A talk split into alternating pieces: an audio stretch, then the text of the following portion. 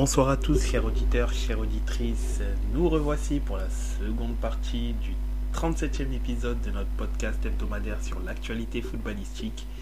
Et ce soir, on parlera plus précisément de l'actualité en Première Ligue, en Liga, en France, où ben, il y, a eu des, des choses à dire également, et que ce soit en Ligue 1 ou en Ligue 2.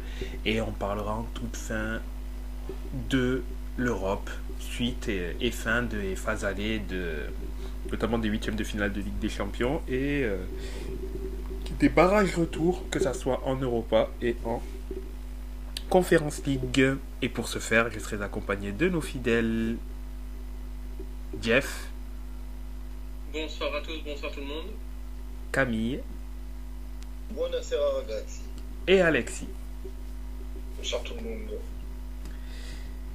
La première étape se fera donc euh, en Angleterre où on parlera de la 25e journée de Première League qui d'ailleurs se termine euh, aujourd'hui avec euh, le match Everton contre Crystal Palace. Coach de Crystal Palace d'ailleurs qui a été récemment limogé. donc concernant cette 25e journée de Première League, il y a des, il y a eu des résultats, des contre-performances de la part de, des équipes de haut tableau, notamment Tottenham qui a été surpris euh, par euh, les Wolves, ouais, par euh, deux fois. Pourtant Tottenham qui, bon, là, qui a quasiment son l'ossature de, de l'équipe qui marchait tellement bien en début de saison. Il manque sur le 11 de départ globalement Pedro Porro à droite ici remplacé par Emerson Royal, mais ils ont et Udoji à, gauche également, mais sinon dans le 11 de dans le 11 de départ, globalement ils ont retrouvé leur charnière que centrale titulaire Romero Van de Ven, Madison est de nouveau là, Richarlison qui est donc euh, en forme et présent, Kulusevski, Son, Bissouma, Papmatarsar. Ils sont quasiment tous là. Ben Davis et Emerson Royal ne sont pas des euh, joueurs de seconde zone. Oui, bien sûr, bien sûr. Pour remplacer, euh, pour remplacer les deux latéraux titulaires. Bien évidemment, c'est des, des, joueurs, notamment Ben Davis, ça fait des années qu'il est là à Tottenham, enfin, c'est un joueur rompu au jeu de la première ligue. Emerson Royal, c'est fait quand même, est un numéro 1 bis, on va dire. Mais il est vrai que cette saison, du moins les titulaires à ces deux postes-là, c'est Udoji qui apporte par sa fougue et Pedro Porro qui est euh, super super intéressant et pertinent euh, sous Postecoglou. Et euh, j'ai pu, pu voir, du moins durant ce match-là, les manques de quand, les manques notamment au niveau de Pedro Porro, son activité euh, notamment offensive, ses permutations, enfin ses courses vers l'avant, ses centres très très précis puisqu'il a quand même un magnifique pied droit, le, le, Pedro Porro. Et euh, malheureusement, bon Tottenham, euh, qui d'ailleurs avait n'avait pas perdu depuis un bon bout de temps à domicile. D'ailleurs, je ne sais même pas s'ils ont perdu un match à domicile, s'ils avaient perdu un match à domicile avant cette cette défaite-là contre les, les, Wolves. Ah si, ils avaient perdu contre City notamment. En, oh, mais c'était en Cup, c'était pas, pas en championnat. Mais euh, à, domicile... Euh, ouais, Tottenham était l'une des... Oui, ils pas perdu contre Chelsea C'est pas possible. Ils avaient perdu 3-1 ou 4-1, Le match où ils ont terminé, je sais même plus si c'est à 9 ou à quelque chose comme ça, je crois. Ouais, ouais, ouais. C'est fortement possible en effet, oui, qu'ils aient euh, perdu. Mais c'est vrai que Postecoglou est un, entraîneur qui globalement euh, perd rarement, à, enfin perd rarement à, perd rarement à domicile, est très très solide à domicile. Bon là c'est du coup un. Tottenham a perdu pour avoir la statistique 4 fois à domicile cette saison. Toute compétition confondue En première, ah, en première ligue classement domicile Première Ligue 2023-2024 sur 13 matchs, 9 victoires, 4 défaites et 0 match nul. Ah, ben au moins c'est win or die. Avec eux, il n'y a, pas de, y a pas de semblant. soit on gagne, soit on perd. Fin de l'histoire. Pas mal, pas mal. C'est ça, exactement. Et euh, oui, c'est bon. De ce fait, ils perdent la quatrième place et bon, ont toujours trois points d'avance sur Manchester United, hein, bien sûr, mais bon, ça reste quand même un petit coup d'arrêt pour Tottenham, d'autant plus que bon, Aston Villa a difficilement gagné Fulham, mais a réussi à gagner Fulham avec le doublé de d'Oli Watkins, hein, euh, qui fait le taf année après saison, euh, montre que c'est un attaquant, un buteur régulier en première ligue. Bon, là, il est bien sûr sur la meilleure. euh, Il est rompu, comme on dit, euh, Au joute. c'est ça. C'est quand même le quatrième meilleur buteur, encore une fois, cette saison. et l'un des meilleurs passeurs aussi, accessoirement. Accessoirement. C'est ça, il est déjà à 10, il est déjà à 10 passes décisives cette saison. Il est. euh, Il nous fait ce qu'on appelle un double-double. c'est ça, c'est ça, exactement. Et il est. Et euh, oui, c'est bon, je me rappelle ce que je voulais dire. Et du coup, ben, le, le, le, c'est un peu aussi l'un des hommes forts hein, d'Aston Villa. Et le moment aussi où il a été. Parce que Watkins, à un moment aussi, été. euh, a eu quelques coups de moins bien. Ça a coïncidé un peu avec euh, les résultats en scie d'Aston Villa, du moins. Ce qui prouve que. ils ont besoin de sa, de sa régularité, du moins dans, dans, du moins dans le scoring, pour qu'ils puissent être globalement dan- dangereux. Et euh, mine de rien, mine de rien, euh, ça, bon, c'est vrai qu'il est dans sa meilleure, euh, il- risque d'aller dans sa meilleure saison en carrière hein, en, termes de buts. Pour l'instant, il est à 13 buts. Sa meilleure moyenne, c'est son meilleur score, c'est 15. En passe décisive, il bat directement, il est à 10. Mais l'imaginer à plus de 20, à plus de 20 buts euh, en fin de saison n'est pas impossible. Et surtout, peut-être pour l'Euro, ce serait pas déconnant, du moins, de le voir euh, imaginer. euh, Être- être dans la liste.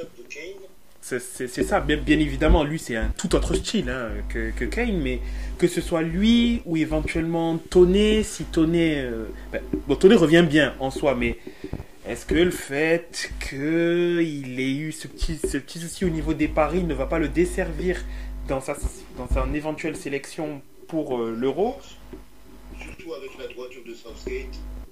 je, je sais pas. Après, on sait que Toné est un attaquant globe, qui, est- qui est globalement euh, fiable. Prêt à voir. Puisque dans tous les cas, il ne partira pas pour être titulaire, mais pour être un joueur de complément. Donc, euh, à voir ce que ça va donner de ce, de ce côté-là. D'ailleurs, en parlant de Toné, euh, c'est ça, exactement. Malgré que Liverpool ait fait largement le taf et a écrasé donc euh, Brentford 4-1, ben Tony, euh, il, il a marqué son quatrième but en en cinq matchs hein, depuis qu'il est revenu. Donc il montre que euh, ben, le, le, le, le- joueur est là, le joueur est là, le joueur est présent et de toute manière. euh, va falloir compter sur lui. Va falloir compter sur lui pour euh, pour, pour, pour essayer pour faire en sorte d'aider le plus qui le plus possible Brentford cette saison. Euh, il faut dire ce qui est. On a aussi un, un autre bus qui, euh, qui reperforme de nouveau depuis euh, la fin d'année. C'est euh, du côté de Liverpool, c'est David Nunez. Oui, Le garçon, quand même, il est en, en 7 matchs à 6 buts et 2 passes décisives. c'est ça, c'est ça. Il est dé- c'est pas mal, c'est c'est propre comme, comme statistique. Depuis, euh, depuis le Boxing Day, le garçon euh, revient très très fort. En, en effet, oui, il est déjà là sur des meilleurs temps de passage que l'année dernière, où euh, en 5 matchs de moins, il a déjà euh, mis euh, autant de buts et fait le double de passes décisives. Le petit bémol, c'est le nombre de cartons qu'il a pris, 8. Il est un petit peu nerveux. Voilà, mais ça après, c'est quelque chose qui se corrige, qui pourra se corriger avec le temps. C'est pas spécialement, euh, c'est pas rédhibitoire du moins, mais euh, ce sera intéressant de voir comment euh, comment va, va faire sa progression vu que Klopp ne sera plus là l'année prochaine. Parce que là, on, commençait à, voir ce que pouvait donner Nunez, pour- pourrait éventuellement dans le futur donner Nunez. Maintenant qu'il risque d'y avoir un nouveau coach, qu'il y aura un nouveau coach, parce que c'est pas risque, il va y avoir un nouveau coach, va savoir comment il va se débrouiller, quel est le rôle qu'il risque éventuellement de donner à Nunez, ça, ça pose d'éventuelles questions, mais profitons déjà de, de, de- de voir euh, le, le, le- Après, pendant le, pendant le match de, Liverpool, il y a aussi le deuxième joueur qui a fait le double-double cette saison qui a marqué. Mo Salah. En effet, oui. Après, C'est le seul autre joueur qui a pour l'instant fait le double-double cette saison. après euh, Mo Salah, il est, il, il est régulièrement dans l'excellence. C'est. Il est. Ben, il, c'est- il est quasiment à 20, il est quasiment à 20 buts par saison. Bon, là, il est, il est pas encore à 20 buts cette année. Et il est pas tout à fait. Il y a deux saisons où il est à 19 buts. Bon, on va dire qu'il a une vingtaine de buts, mais il est sur une moyenne. Si on fait une moyenne, clairement, il est à 20 buts par saison depuis son arrivée à Liverpool.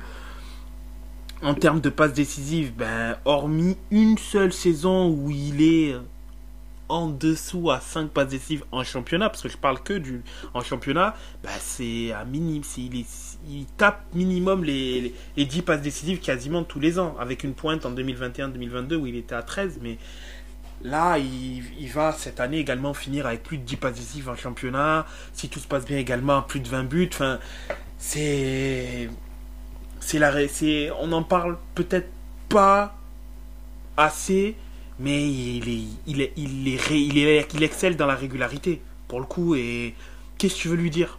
C'est l'un des tout meilleurs joueurs euh, du, championnat. Ben, accessoirement l'un des tout meilleurs joueurs au monde aussi. Et c'est la marque des plus grands de répéter les répéter les performances année après année.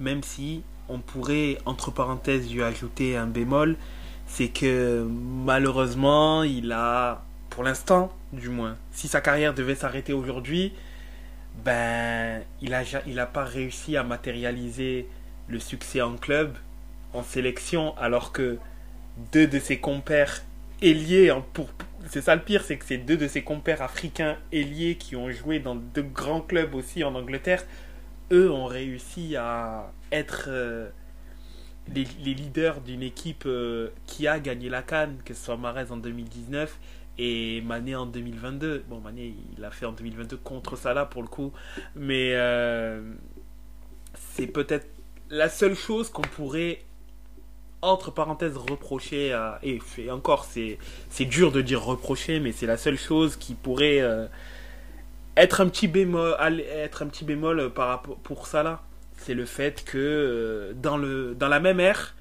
des joueurs qui ont peut-être un peu mo- moins été réguliers que lui ben, ont finalement au meilleur de leur forme réussi à, à gagner avec leur sélection. Mais après, est-ce que Salah a eu les mêmes coéquipiers en sélection que ce que Mahrez et, euh, et euh, Sadio ont eu? Euh, j'ai- non, non, effectivement, mais c'est vrai, c'est vrai qu'en termes de qualité, bien sûr, euh, c'est pas, c'est pas, c'est on peut se poser la question pourquoi Haaland n'a encore rien gagné avec la Norvège? Ah oui, là, après, après, ça, ça, ça c'est, euh, ça, ça, oui, ça c'est déjà avant de gagner, il faut réussir à se qualifier déjà dans les compétitions. Bah Ce oui, qui, bon, si on dit, si on parle des tout meilleurs joueurs, pourquoi Kevin De Bruyne n'a jamais rien gagné avec la Belgique Ah si Ah. Tu, vois, toi, ils avaient quand même la possession en, 2010 en 2018. Hein. Ah oui, c'est vrai. tu Ouais, c'est, vrai que quand même la position, ça reste quelque chose, euh, quand même, quand même. Le prépondérant dans le football. Ah, Après, le, le, le, sou- le souci, c'est que pour, pour ce que tu as dit concernant Salah, sur l'effectif, je suis d'accord avec toi. Mais l'Égypte, c'est 7 Coupes d'Afrique des Nations, tu vois. Oui, mais combien de joueurs avec euh, Salah? Ah, zéro. C'est c'est- c'est- c'est vrai. Combien gagner avec Salah et combien jouer avec Salah? C'est peut-être aussi quelque chose à prendre en compte. Oui. Sur, sur, sur ça, je suis, je suis d'accord je suis d'accord avec toi. Né- né- néanmoins, euh, né- néanmoins, ça reste, du moins après, euh, du, côté du. Le, souci en fait, c'est qu'aussi, tu as eu des cas où des équipes moins performantes ont réussi à gagner. Bon, oui, tu. C'était quand même un peu spécial. Par exemple, quand la Zambie gagne, euh, on s'y attendait pas. Euh, mais euh, par, par exemple, qu'est-ce que je voulais indiquer? Ben, l'équipe d'É- d'Égypte, même si bon, je ne vais pas faire celui qui connaît de A à Z le football euh, africain, puisque ce serait pas, ce serait mentir que de dire euh, dire ça. Par contre, euh, il y a nombre de joueurs de, de l'équipe d'Égypte qui sont rompus du moins aux joutes africaines, notamment. euh, On joue africaine, justement. Oui. C'est ça, mais ça aide aussi en Coupe d'Afrique des Nations d'avoir des joueurs étant dans des gros clubs, notamment euh, égyptiens, qui ont l'habitude de d'énormément performer en Ligue des champions africaine, à dire Coupe d'Afrique, euh, n'importe quoi. En Coupe de... ben oui, et accessoirement du coup en Coupe d'Afrique aussi. C'est ça, tu vois. Ce qui fait que. euh, ce qui fait que c'est pas forcément un désavantage le fait d'avoir peut-être pas des joueurs de classe mondiale, par exemple un Khalidou Koulibaly, un Idrissa Ganagay à, à l'instant T, ou euh, avoir eu un, un Benasser qui était en pleine explosion au Mi- à Empoli, par, pardon, pas au Milan, c'était pas encore au Milan AC en 2019, il me semble pas. Euh, et Mahrez qui était, je sais pas s'il était encore à Leicester ou s'il était déjà à Chelsea. si, si. Ah. Eh, je crois qu'il était déjà à City, hein. 2019, il était déjà à City, hein. Il était déjà à City. Ouais. Et du coup, euh, c'est. Par, par- parfois, ça, ça aide. Parfois, c'est. Ça, dépend. Par exemple, on peut même, tu vois, sortir un, cas euh, euh, hyper récent. L'Afrique du Sud, la très grande partie de l'équipe d'Afrique du Sud qui a terminé troisième à la Cannes, bah, ils jouent tous. même, je crois même dans le même club, hein. Tu vois? Ils, jouent tous en- quasiment tous en Afrique du Sud et quasiment même dans, le même, dans, dans les mêmes clubs. Donc, euh, ça peut être un pour ou un contre, mais je pense, je pense sincèrement que Salah, au niveau auquel il est, ça doit peut-être un peu le trotter, le, le fait de se dire, euh, mince, c'est vrai, que c'est vrai que je suis l'un des meilleurs Africains de, de- des, des années 2010, si ce n'est peut-être le- le meilleur, mais peut-être quand on fera les comptes autant en club, il sera devant tout le monde parce qu'il est d'une régularité et que enfin, c'est difficile de pouvoir dire, euh, de trouver un Africain qui a été aussi fort et aussi constant euh, de- depuis, dix, depuis 10 ans quasiment, puisque c'est ça, son transfert euh, à Liverpool s'est fait en, bon, en 2017. Mais depuis 10 ans, tu peux rarement trouver un, un joueur africain qui était aussi régulier que lui. Mais le souci est que ça s'est pas matérialisé en sélection, bien qu'il ait deux finales, je crois, de Cannes, pas une. Il me semble qu'il en ait deux avec euh, l'Égypte, que ce soit 2000, je crois c'est 2017 et, 2000 et 2022, si je ne me trompe pas. La dernière finale, de, finale gagnée par l'Égypte, me semble-t-il, c'est en 2008 ou en 2009. Et oui, il a perdu deux finales. Il a perdu finale 2017 Contre le Cameroun. Et finale 2022 contre le Sénégal. C'est ça, c'est ça. Euh, mais mais je, je- je- pense qu'il sera très, revan- re- très revanchard euh, l'année prochaine au Maroc. Très très revanchard. Et je sais pas après euh, quel sera l'état de la sélection euh, égyptienne, mais Salah, je pense qu'il sera qu'on risque de, de voir un très très grand Salah à ce moment-là.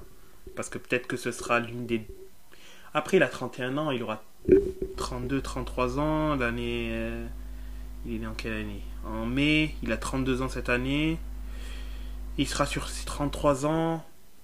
Ouais, je pense que ce sera peut-être la dernière canne où il sera, enfin celle de 2025, où il sera globalement un joueur, peut-être le joueur majeur de, de, l'Égypte. Après, après, il faudra voir année, après année, année après année, pardon, parce que bon, on n'est pas à l'abri d'une blessure malheureuse qui fait que. ou d'une baisse de niveau, donc. euh,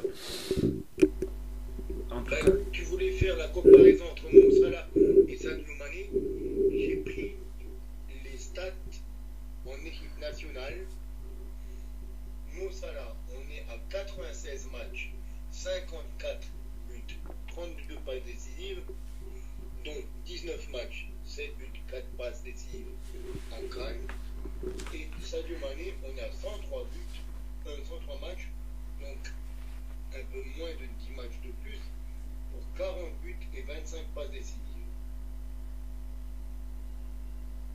Donc, mais en Cannes, on est à 9 buts et 6 passes décisives. en euh, Donc, euh, Sadio a moins performé au global, mais a plus performé en en Cannes. Cannes, ouais.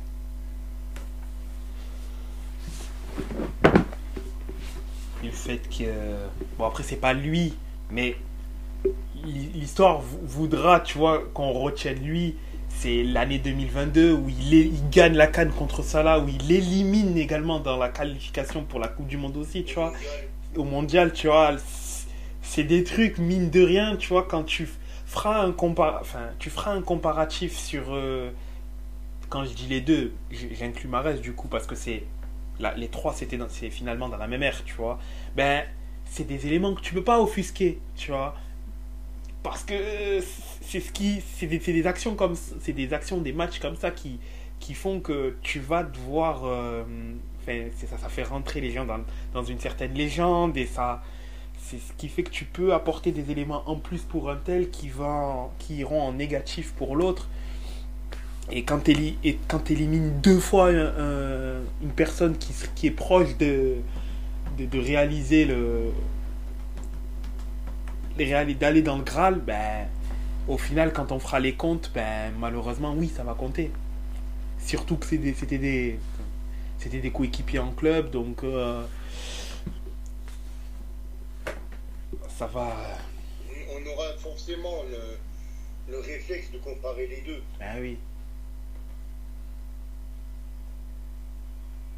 Et surtout qu'à l'issue de la saison, en plus, Mané part, tu vois, c'est tout ça, tu vois, c'est ce qui a ce qui ajoute un peu de de mystique à tout, ces, à tout ceci. D'ailleurs, on ne sait pas au final, hein, pour, enfin, est-ce qu'on sait véritablement le pourquoi du comment du départ de Mané? Est-ce que cette- cette- ces doubles défaites-là ont eu un effet sur leur relation, bien qu'on savait qu'ils n'étaient pas les meilleurs amis du monde, mais qui se respectaient du moins euh, en tant que Footballistiquement. Est-ce que c'est ça, ça, ça a eu malheureusement une, une incidence sur leur relation? Parce que on peut, on peut tout à fait concevoir que euh, ton coéquipier t'élimine deux fois et t'empêche un de gagner un titre et deux de participer à la Coupe du Monde. Tout ça en même pas, en même pas 3-4 mois d'intervalle. Ouais, en quelques semaines. En quelques semaines, ça, ça fait mal, tu vois. Ouais, c'est ça. On peut concevoir qu'humainement, qu'au point de vue humain, ça, fait, ça te fait mal et que, que, que- au- au-delà du fait que vous soyez dans le même club, ben sur le coup, sur le coup là, vous avez été rivaux et que ben ça, Ah, c'est quand même un gros seum hein, qui s'installe. tu vois? Mais bon, ça, on va pas s'épancher dessus 10 000 ans, mais bon, que. Mossala, l'excellence. Dans les autres matchs, pour les équipes qui ont également fait un mauvais résultat, il y a Newcastle qui a fait match nul contre euh, Bournemouth, Newcastle, Bournemouth. Et d'ailleurs, euh, ben, ils ont chopé le nul euh, dans les arrêts de jeu, hein, euh, à la toute fin de match, euh, par euh, Richie, Du 92e. qui venait à peine de rentrer d'ailleurs au passage. Il a, égal, il, a, Et pour- il a égalisé une minute après son entrée. Et le match s'est terminé. euh, ben, bon, minutes plus tard. Mais, voilà, c'est- il y a eu. euh, écoute, tant mieux. Mais pour moi, c'est pas ça la entre guillemets mauvaise opération. Celle La de Manchester City C'est Manchester City, évidemment. City qui fait match nul contre, contre Chelsea en prenant le, point du match nul à 83e par pour moi le deuxième mec le plus important de, City dans cette équipe, Rodri. Pour moi, il est euh, limite plus important qu'Haaland. Mais pour moi, il y a, vraiment trois mecs dans cette équipe qui sont l'alpha et l'oméga de cette équipe. C'est Haaland, De Bruyne, Rodri. Pour moi, ces trois mecs-là, c'est vraiment la sainte trinité. Quoi. Euh, En tout cas, sous Guardiola, sous ce concept-là, sous ce football-là, dans cette première ligue-là, c'est les trois-là qui sont vraiment euh, intouchables. C'est les euh, Messi, Xavi, Iniesta, Puyol quoi, de, Manchester City. Après, bah, ce qu'il y a, c'est que j'en discute beaucoup hein, autour de moi, hein, des personnes que, que tu connais, Camille.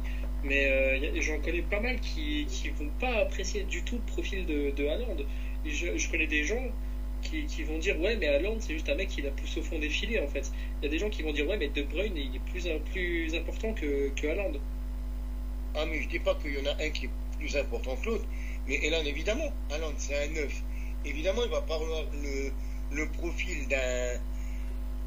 On va dire d'un Harry maintenant pour prendre de- des mecs qui jouent actuellement, ou euh, d'un Gabriel Jesus, ou euh, de mecs qui partent loin, un, un Kiko Chiesa. Haaland, il est plus pour- dans, le, dans la veine du vrai neuf, comme, euh, je dirais, ben, comme chez nous à la Juve, comme euh, Dujan. Parce que je connais des. Je vais, je vais surtout penser à une personne et je, je te dirai en, en off. Mais je connaissais surtout une personne qui disait que euh, bah, qu'il préfère largement Messi parce que Messi il mettait des buts, mais il construisait les, les actions et il était présent euh, à toutes les étapes, alors que Haaland euh, ne construit pas, il fait que finir. Même si c'est la définition même de son métier, je suis d'accord. Oui, clairement, ben, évidemment que c'est pour ça que j'ai pris euh, Kane comme, comme exemple, parce que Kane est un buteur qui participe au, au jeu de son équipe. Un petit peu comme, euh, comme le faisait Lewandowski au Bayern. Tout à fait. Sauf Les que. garçons, c'est c'est des garçons qui ne sont pas, eux, entre guillemets, eux des purs neufs, comme les Haaland, comme les aussi, j'ai l'impression, euh, Lautaro. Oui, c'est pas. C'est pas. Enfin. Oui, C'est des- pas un garçon, c'est pas un garçon qui participe beaucoup, j'ai l'impression, euh, à la construction du jeu.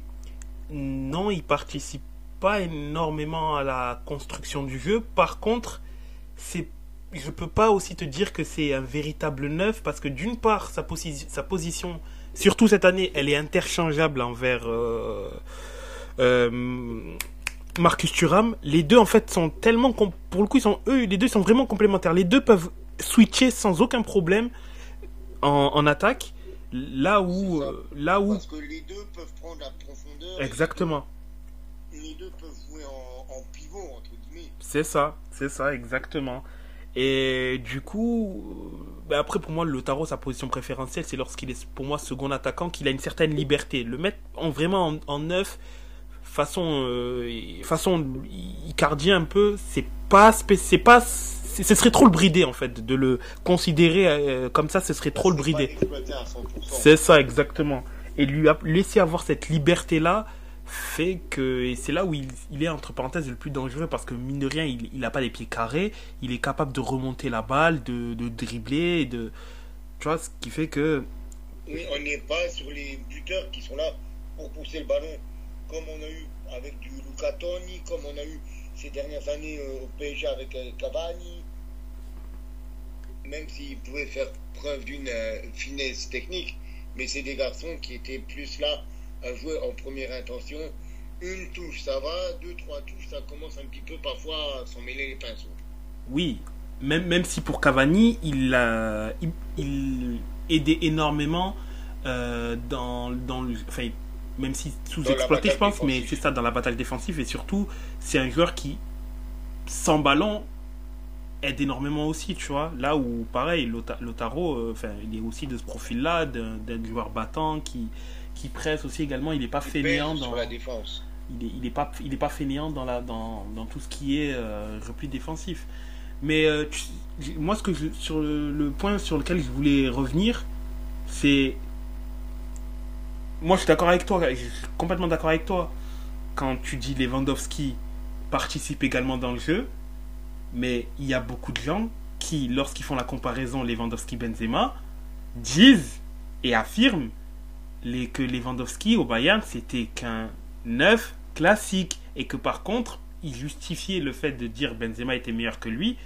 parce qu'il disait que Benzema participait dans le jeu et Lewandowski non et ça je l'ai beaucoup entendu je l'ai beaucoup entendu ça Pourquoi Il faut voir aussi pourquoi. Parce que Benzema n'était pas, entre guillemets, il était le 9 sur la position, mais il jouait pour Cristiano.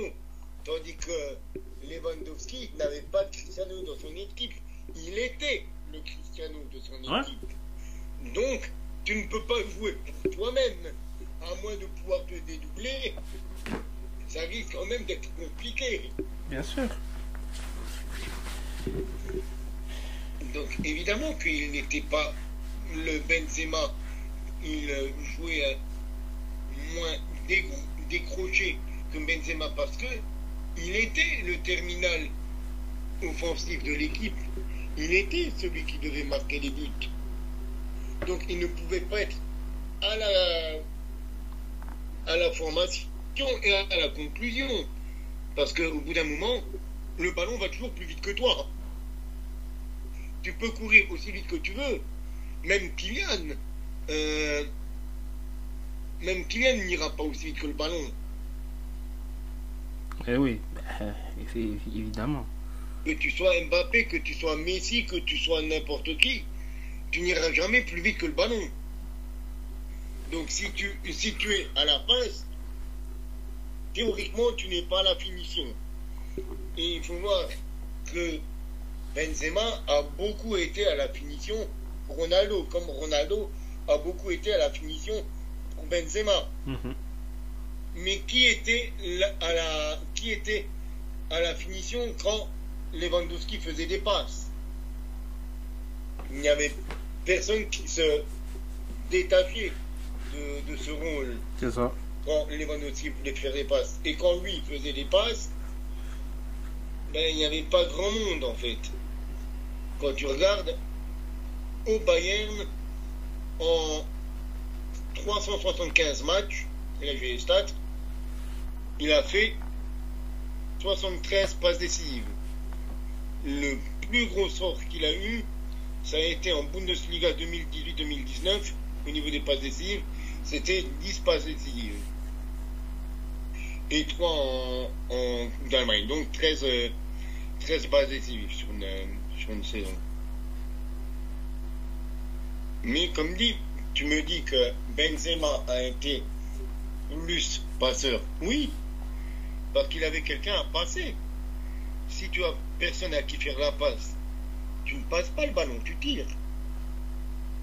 C'est un truc aussi simple que bonjour de, de définir ça, mais si tu as quelqu'un à faire la passe, tu fais la passe, si tu n'as personne à faire la passe, tu tires. Le football, au final, c'est simple.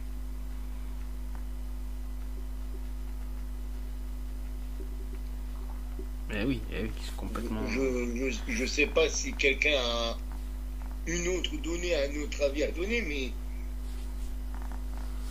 pour moi, c'est c'est aussi simple que ça, quoi, le- l'explication entre, entre Benzema et, et Lewandowski. Leda- Lewandowski, dont, dont on parlera peut-être euh, dans la partie, euh, partie Liga. C'est ça, oui, on en, on en parlera bien évidemment dans la partie Liga.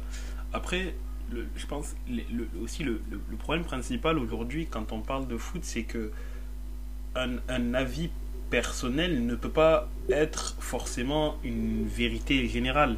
On peut enfin, on peut accepter, enfin, on peut entendre qu'une personne dise, par exemple, dans ton exemple, oui, je j'aime pas un mec comme Haaland euh, parce que ça correspond pas au style d'attaquant, enfin d'attaquant que je que j'apprécie. Je préfère un mec comme Messi, etc. De ce fait, je considère qu'il n'est pas super important dans le jeu. Ouais, mais ton, postulat de base est compréhensible, mais ton, la finalité de ta phrase, de ce que tu penses, ben là par contre c'est là où il y a une erreur. C'est pas parce que toi t'apprécies peut-être pas ce style-là que ce style-là n'est pas forcément euh, le plus adapté ou pas aussi important dans l'équilibre euh, ou oui dans l'équilibre de l'équipe. City, est-ce que parce que est-ce que City sera une équipe dominante sans Haaland? Oui, mais est-ce que City est aussi dangereux sans Haaland? Ben non. Non. Justement, on a eu la preuve l'année dernière. Ça fait combien d'années que City court après cette Champions League? Ça fait, ça fait depuis 2008-2009 qu'ils ont été ratés. Ouais, c'est ça, c'est ça, exactement. Plus quasiment 2 milliards d'investis. Euh, et, et. Ça fait 15 ans qu'ils court après. Et tu peux pas dire qu'un mec qui vient dans sa première saison, qui pète leur corps de but en première ligue. Alors oui, d'accord, en Ligue des Champions, il n'a pas marqué. En, en 2000, il a été. Acherbi a fait un travail extraordinaire sur lui en, finale, ce qui a fait qu'Aland, à part un tir en tout début de match, il a quasiment rien fait du match parce qu'il a été muselé. Mais déjà, Acherbi, euh, enfin pardon, déjà Aland était pris à deux, d'une, parce que on connaît et on comprend que ce type-là, ben, il est ultra dangereux. Tout était fait pour empêcher toute possibilité de passe à ce niveau-là. Et hum, d'ailleurs, chapeau à Inzaghi à ce niveau-là, puisque tactiquement parlant, ben, l'Inter euh, a, fait le match parfait et que au final, euh, le salut de Manchester City vient. Bon, la frappe, rien à dire sur euh, la frappe de Rodri, ben, il pouvait rien, tu peux strictement rien faire. Le mec, il tire exactement là où il fallait pour, euh, pour empêcher Onana d'avoir la balle, mais euh, le, fait est que Lukaku arrête la balle, la balle du, de l'égalisation, ben, malheureusement, euh, ça c'est c'est pas Guardiola, c'est de la chance. Et il aurait pu facilement avoir prolongation, on n'aurait rien eu à dire parce que le, le, Di Marco pour le coup avait vraiment marqué. Sauf que ben, été stoppé. Mais euh, et, Guardiola, bon, a plusieurs fois, du moins, euh, salué la performance d'Inzaghi parce qu'au final, ben, ça a été ultra difficile de, gagner ce, cette Ligue des Champions là. Mais est-ce que City aurait, avant d'aller en finale, il y a les tours précédents, est-ce que City aurait pu euh, écrabouiller les Real sans avoir, sans Haaland? On ne sait pas. Le, le problème, c'est qu'aujourd'hui, y au-delà du fait que les, les, pensées personnelles ben, empiètent sur peut-être l'importance d'un joueur dans un collectif, tu as aussi le fait du... On oublie que il y, a parfois des éléments qui ne sont... Un certain travail de l'ombre qui n'est peut-être pas statistiquement visible, mais qui est tout aussi important. Et j'aimais bien un peu cette... C'était une citation, mais euh, mais celle-ci, elle était destinée pour euh, Bernardo Silva, qui pour moi, ben, pour moi, Bernardo Silva, il est plus important qu'Aland dans l'effectif. Et je vais rapidement dire pourquoi. C'est parce que pour le coup, lui, c'est typiquement le genre de joueur qui, peut-être statistiquement, tu vas pas. Tu vas, tu vas dire c'est un joueur peut-être un peu quelconque, mais dans quel domaine il dans quel domaine tu peux trouver une faiblesse chez ce type-là? Pour moi, je le jeu de tête. Ouais, oui, ouais. franchement, si on. Si vraiment. On, ouais, oui, effectivement, oui, le jeu de tête, éventuellement. Mais. Enfin, oui, il est pas très bon de la tête, bien évidemment. Après, euh, c'est vrai. Mais dans, dans, son position, dans son positionnement en tant que. Base, qui est, un joueur plutôt offensif, bah. Dans, sa capacité à pouvoir accélérer le jeu, orienter le jeu, euh, de, pouvoir faire des différences dans les petits espaces, pouvoir combiner, euh, fluidifier le jeu. Mais le type est tellement fort, c'est. Et, je comprends pourquoi, complètement pourquoi, du moins, ça a été l'un des rares cas. Parce que là c'est quelqu'un qui généralement, si tu veux partir, il te laisse partir. Et ça a été l'un des rares cas, Bernardo Silva, il a dit non. Non. Bernardo, il reste. je veux pas qu'il parte. C'est normal. Oh, Même Gundogan, Et, euh, qui était l'un des tout meilleurs milieux de, de City, il a dit oui, bon, vas-y, toi, tu peux partir. Et pourtant, pourtant, tu te dis, mais il est fou, lui, de laisser partir Gundogan. Mais Bernardo Silva, il a dit non. Parce que c'est vrai que Bernardo Silva, je sais pas. Enfin, un, un joueur aussi fort qui, à qui on a l'impression que c'est un soldat, mais c'est pas un soldat, c'est un joueur majeur qui, dans les moments clés, faiblit rarement. Ouais, il, serait parti, ça aurait été une énorme perte. Pas, pas, pas, pas comme Kevin De Bruyne, lui, du coup, euh, lui, c'est carrément. euh, parle pas. Mais euh, Bernardo, ouais, c'est un rouage plus qu'essentiel et. Et je, je- je- pour moi, c'est lui le troisième, je dirais, que c'est- le troisième joueur le plus important de City. Et en, la- en, la- en Haaland, je le mettrais en quatrième parce que je trouve lui, c'est euh, c'est- l'agent chimique X pour ceux qui ont regardé les super nanas, tu vois. Ceux qui donnent les super pouvoirs à Manchester City. Mais c'est l'élément fatal. C'est lui qui va Mais, pouvoir euh, changer le truc. Mais Tu vois, moi, quand tu me parles de, de Bernardo Silva, je suis désolé, je suis un vieux, mais moi, je pense à un autre garçon qui jouait dans l'autre club de Manchester, à, à United, c'était Jisung Park. Et le Coréen, c'était vraiment exactement le même profil. C'était un garçon qui pouvait jouer partout au milieu de terrain. Il jouait à droite, il jouait à gauche, il jouait 10. Et euh, le nombre de fois où j'ai vu des interviews, soit de Ferguson, soit d'anciens joueurs qui ont dit Mais ce mec-là, il était importantissime.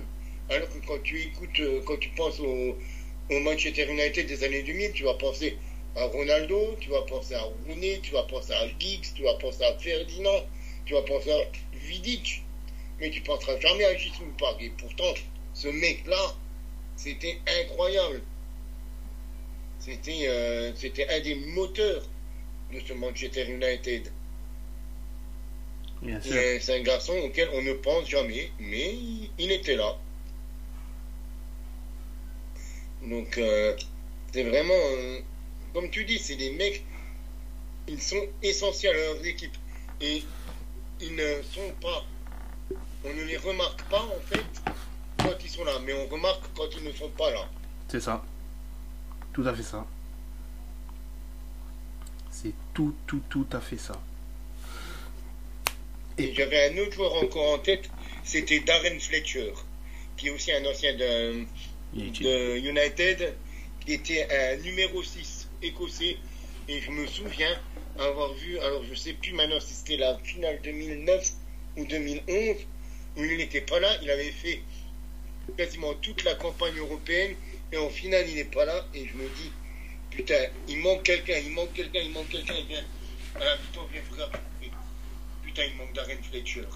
Et en fait, il s'était fait bouffer par le Barça toute la première période parce qu'il manquait ce mec au milieu de terrain qui bouffait tout le monde.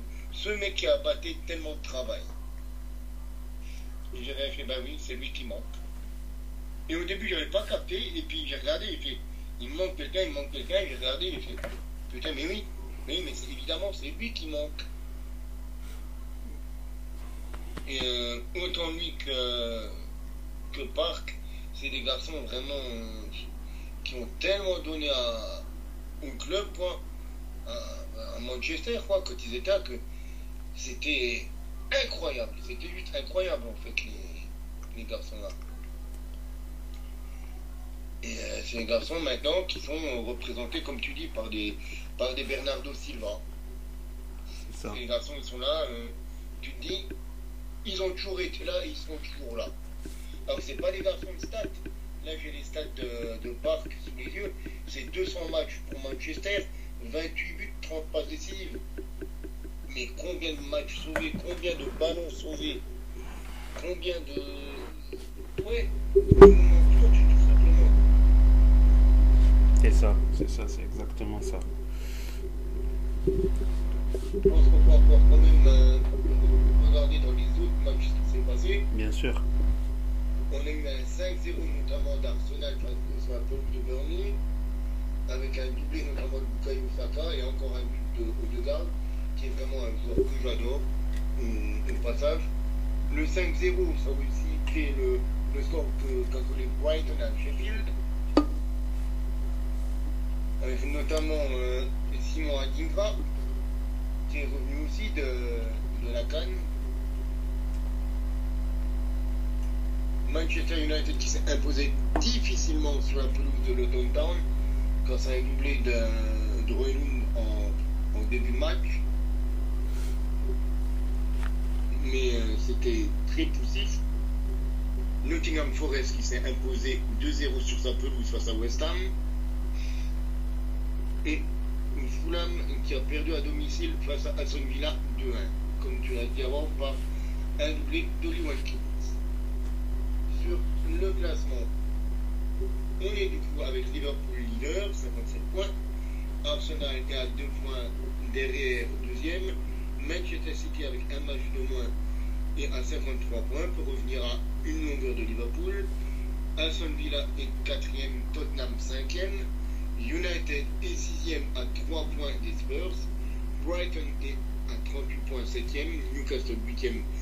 West Ham 9e. Les Blues de Chelsea sont 10e. Les Wolves de Wolverhampton sont 11e. Fulham 12e. Bournemouth 13e. Brentford 14e.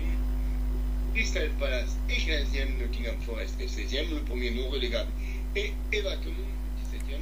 Luton Town est 18e. Sont aussi dans la clarette actuellement. Burnley 19e et Sheffield dernier.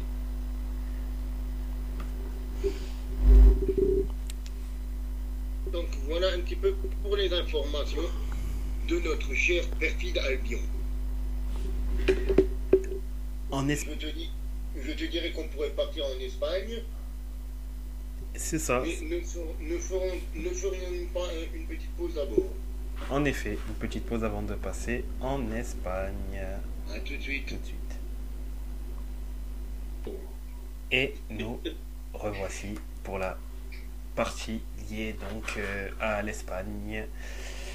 En cette euh, dernière journée donc euh, du championnat d'Espagne, plus précisément la 25e journée. Fortune diverse, hein, puisqu'en Espagne, euh, il y a quand même eu 5 matchs nuls. 5 matchs nuls, que ce soit le Betis contre Alaves, Grenade contre Almeria, le Real de Madrid à 10 contre 11 qui a, eu, qui a fait match nul contre le Rayo Vallecano. Bon, même si Carvajal a pris euh, double carton jaune à fin, à la toute fin de match, hein, attention. Valence également contre Séville et Villarreal contre Retafe. Oui. C'est pour ça que tu fais bien de préciser en toute fin de match, parce qu'on ne peut pas dire que le carton rouge de Carvaral est beaucoup influé sur le match du Real. C'est ça, c'est ça exactement. Il y a quand même eu un carton dans cette journée. C'était euh, le match qui pour moi, en toute logique, hein, puisque euh, demain l'Inter joue contre l'Atlético, donc euh, j'ai forcément un peu, j'ai quand même voulu scruter quand même le match de l'Atlético contre Las Palmas, même si sur le papier, il n'y avait pas, y avait pas de raison pour que l'Atlético ne performe pas, mais c'était quand même intéressant de voir ce que ça pourrait donner. Et l'Atletico a complètement fait le taf, hein, a gagné 5-0, euh, a rapidement fait tourner pour préserver ses forces pour euh, mardi. Euh, donc demain, Au moment où on tourne. c'est ça on tourne. Je suis très bon. D'ailleurs, apparemment, Morata est sur la est sera dans le groupe. Euh, je, je vois pas pour- pourquoi il, il jouerait. Enfin, ça serait pour moi, ça serait débile le fait de le faire jouer puisqu'il est encore blessé. Enfin, il n'y a pas, euh, il y a pas mort, enfin, il a pas mort d'homme. Non, il n'y a pas mort d'homme, mais et surtout, il y a quand même du matos offensivement du côté de l'Atlé- de l'Atlético Madrid. Euh, le mettre dans le groupe, ok, ça peut apporter un boost en termes de confiance, mais bon, euh, je pense que hum, ils peuvent quand même réussir à le faire. Je pense tout de même que ça va être un très très bon match et euh, j'ai vraiment hâte. J'ai vraiment hâte de voir ce que ça va donner. Tactiquement, je sens qu'on va, ça va se bagarrer euh, tactiquement parlant et bon, on va voir ce que ça va donner. Simeone contre euh, Simone. Et Surtout que, surtout que normalement il doit revenir, euh, il doit pas revenir avant fin mars. euh, Morata, oui, oui. fin mars, moi j'ai vu 2-3 semaines d'av- de- de- d'absence.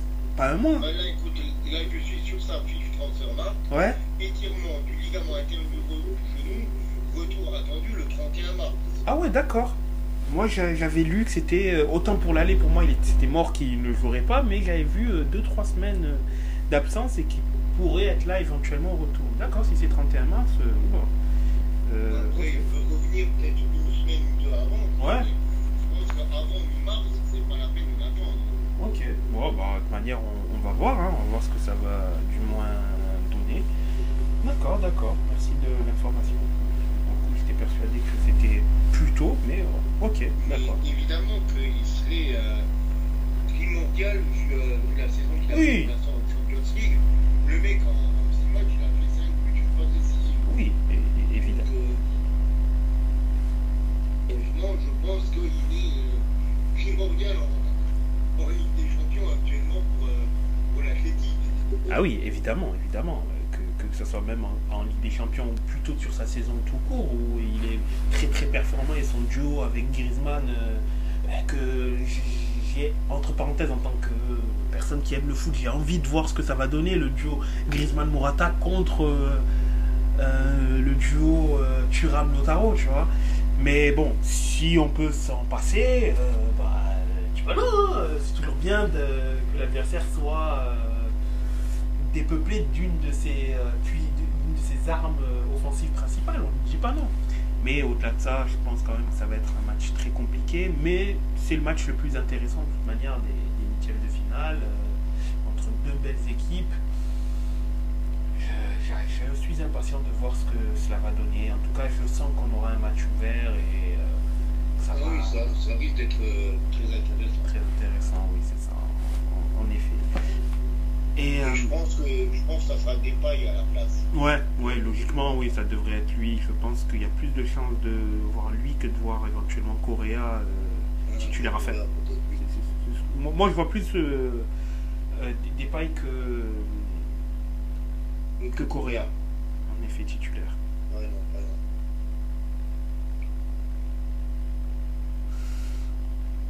Mais euh, dans les.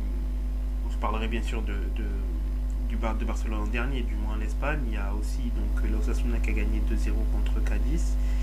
La Sociedad qui a gagné donc euh, Mallorca en toute fin de match hein, par euh, Merino, qui a marqué donc le but de la, le but de la victoire. Le but de la victoire.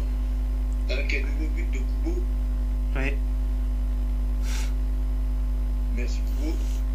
Oui, ah oui, ça, ça, c'est sûr, hein, qui, qui a d'ailleurs ouvert euh, le score pour la, la Sociedad.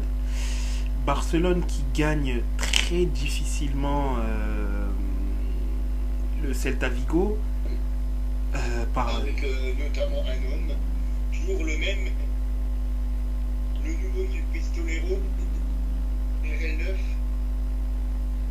C'est ça qui euh, donc euh, a ouvert le score et qui clôt la, ma- clôt la marque pardon sur penalty d'ailleurs penalty qui est complètement justifié hein.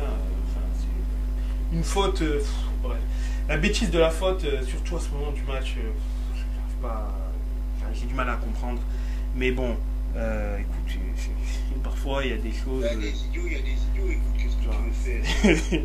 Franchement On peut, euh, on peut être un très bon joueur et ne pas avoir de grand, grand, inté- de foot. Ouais, ouais, c'est ça, exactement. Après, j'ai quand même un petit bémol. Est-ce que pour toi, je sais pas si tu as vu le penalty, mais ou les deux penalties du moins, parce que du coup il a été retiré. Est-ce que pour toi le penalty devait être retiré? Parce que À partir du moment où euh, le gardien n'a pas les deux pieds sur la ligne, ou au moins un pied sur la ligne, je euh, c'est ça, en, Un- en un, Espagne. un pied sur la ligne au minimum.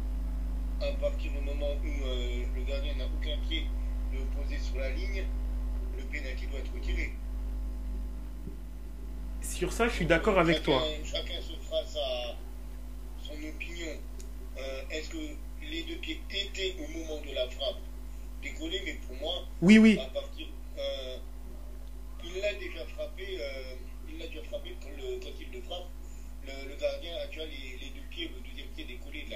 Oui, sur ça, oui, c'est personne peut, peut nier, quand, euh, il, était, bien un, on va dire, un pas devant, un pas total, hein, c'est-à-dire que les deux pieds étaient déjà devant la, devant la ligne, donc il ne touchait pas la ligne. Mais est-ce que le penalty de Lewandowski est réglementaire aussi dans sa course? Ben, il ne s'arrête pas vraiment. Il marque un temps d'arrêt, mais il ne s'arrête pas. Est-ce qu'on peut vraiment considérer qu'il ne s'arrête pas? Moi, je considère qu'il ne s'arrête pas. Après, ben, d'autres auront peut-être d'autres euh, d'autres visions, mais pour moi, il ne s'arrête pas. Pour moi, il marque un temps d'arrêt. Clairement, il, je ne vais pas dire qu'il ne marque pas de temps d'arrêt. Ça se voit. Je ne suis pas con, t'es pas con. On a tous eu. Mais pour moi, c'est. euh, voilà, il met, un temps d'arrêt. Est-ce que ça, ça se fait? Bon, il, voilà, il saute, il saute même par deux fois en fait. Parce qu'il attend en fait de voir si le gardien bouge. Parce que tu regardes, il fait son espèce de saut. Il, il marque un premier temps d'arrêt.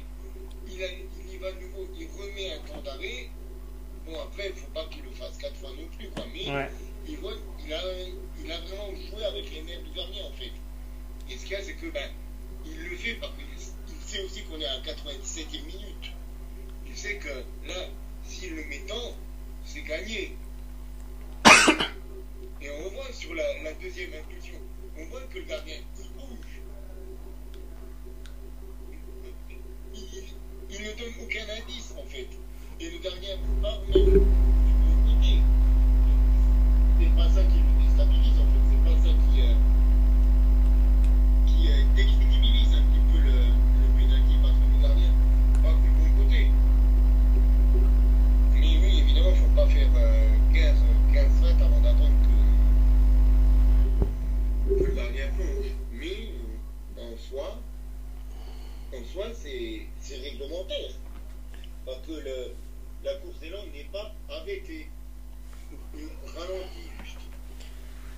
Parce que moi, par rapport à ça, c'est là où je suis un peu. Tu vois, c'est là où il y a, je pense, une ligne grise. Tu vois, par rapport euh, au. Est-ce qu'il marque un. Est-ce qu'il marque un temps d'arrêt ou il s'arrête complètement. Enfin, où il s'arrête? Et c'est un peu difficile de d'être entre les deux. Et moi, j'ai plus l'impression qu'il s'arrête plutôt que, que de marquer un véritable temps d'arrêt, tu vois. Et ce qui me fait que. Parce que lorsqu'il y a le. Quand tu prends le, le penalty du moins au ralenti, moi j'ai l'impression. Après, je, je, je connais pas, les termes précis au niveau de la règle concernant la. con- concernant la course de penalty, ou du moins à partir de quand c'est réglementaire, à partir de quand ça ne l'est plus. Mais j'ai cette impression qu'il marque s'arrête et que là, par contre, ça ne devait, que la course, du moins, de Lewandowski est- n'est pas. J'ai cette impression-là moi, elle serait pas légale. Autant la, faute du gardien, elle y est, mais ça, c'est indiscutable. Clairement, c'est. Je, je vais même pas revenir là-dessus, parce que oui, il avait les deux pieds devant. Il n'avait pas un pied, il avait les deux pieds dehors, pardon, pas dedans, dehors. Mais j'ai pas l'impression à côté de ça que Lewandowski aussi avait une course qui était euh, réglementaire. Et et, je pense que ça, c'est cette zone grise qui profite du coup à l'attaquant. Parce que rares sont les. Je ne sais pas s'il y a eu une fois le cas où on a jugé que la course de l'attaquant n'était pas conforme et donc on a dit non, finalement on annule le penalty euh, parce que truc. Euh, c'est un peu dur d'être aussi strict avec le gardien et de permettre un peu tout et n'importe quoi, enfin un peu tout, voire peut-être n'importe quoi à, à l'attaquant. Là où. Je sais même pas s'il y a, excuse-moi, je te coupe une seconde, mais je sais même pas s'il y a une, une vraie règle là-dessus, parce que de, de ce que j'en sais, en tout cas, hein, corrigez-moi si je me trompe, tout ce que, de ce que j'en sais dans les règles, c'est le joueur ne doit pas s'arrêter totalement. Bien sûr, Jeff, il y a une, une loi qui est la loi 14 de, qui est ré- euh, ré- régie par, euh, par l'IFB, quoi, euh, l'International Football Board. Et euh, c'est dit qu'il ne faut pas s'arrêter pendant une, une course. Là, j'ai euh, le résumé euh, qu'on nous donne sur Google des, des plus ça, c'est le plus important concerne le coup de pied de réparation, loi du jeu numéro 14. Le joueur peut s'arrêter afin de tromper le gardien avant de tirer. Interdiction en revanche de simuler une frappe au terme de sa course. Ce qui veut dire que tu peux simuler, tu peux faire des arrêts un petit peu comme le faisait Neymar aussi, Oui. avec le PSG, mais tu ne peux pas faire semblant de frapper. Oui, après, oui. Et, Neymar, je pense, c'est celui qui, qui est. Lui, lui, pour le coup, je pense qu'il c'est celui qui joue le, mieux avec la règle. C'est dans le sens où, dans la bataille psychologique, vu que lui, il a une. Il fait énormément de petits. Pogba aussi le faisait quand il tirait les pénaltys.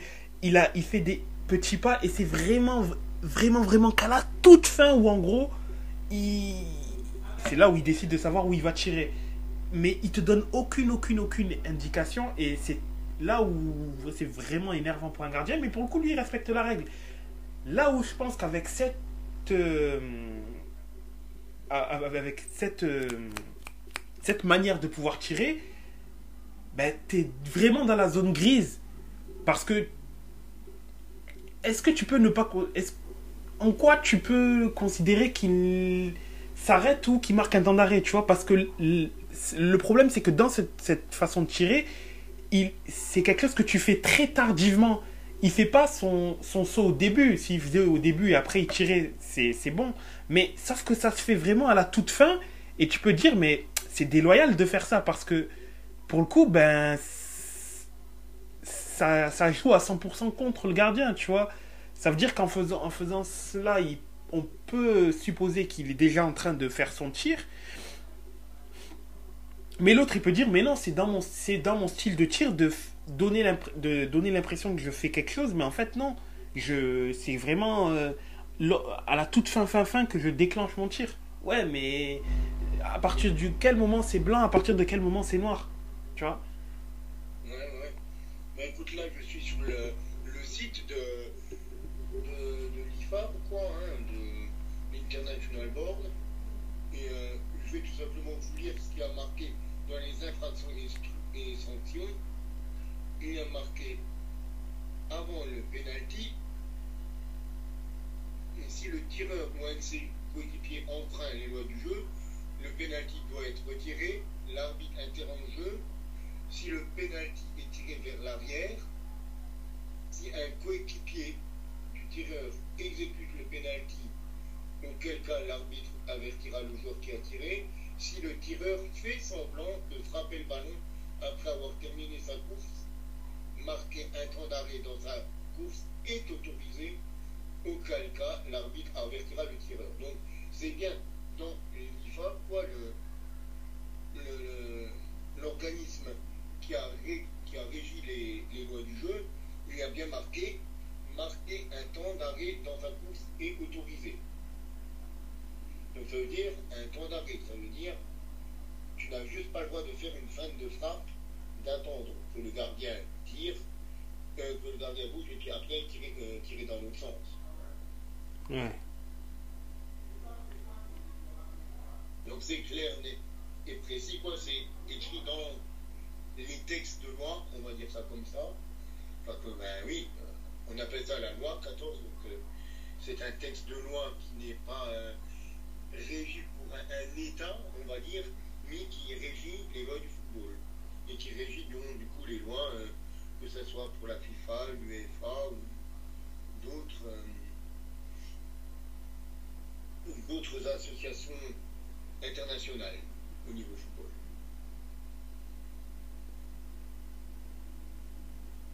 Bien sûr, bien sûr. Donc bon.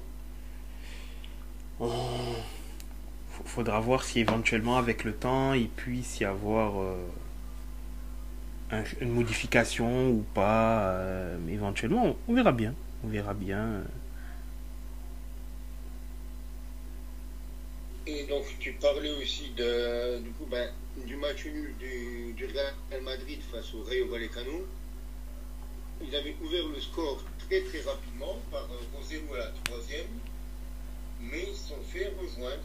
Ils sont fait rejoindre par des Thomas, qui est aussi un ancien d'ailleurs du Real, joueur formé au Real, à, à la 27e sur penalty. Et donc, du coup, ils perdent, euh, ils perdent le point bêtement, quand même. Même si pour l'instant. Rosellou, il fait sa saison. Hein. Ah oui, oui, bien sûr. On, on a beau le critiquer et dire qu'il n'est pas du niveau Real Madrid, on est quand même sur un garçon qui, qui a euh, 8 buts de passe décisives en 25 matchs. Oui, qui est. 25 matchs, pas forcément titulaire. C'est ça exactement. Euh, si on fait le ratio temps de jeu but, euh, je pense qu'on on doit être, on doit s'approcher, je pense, d'un but tous les deux matchs hein, pour Rossellou.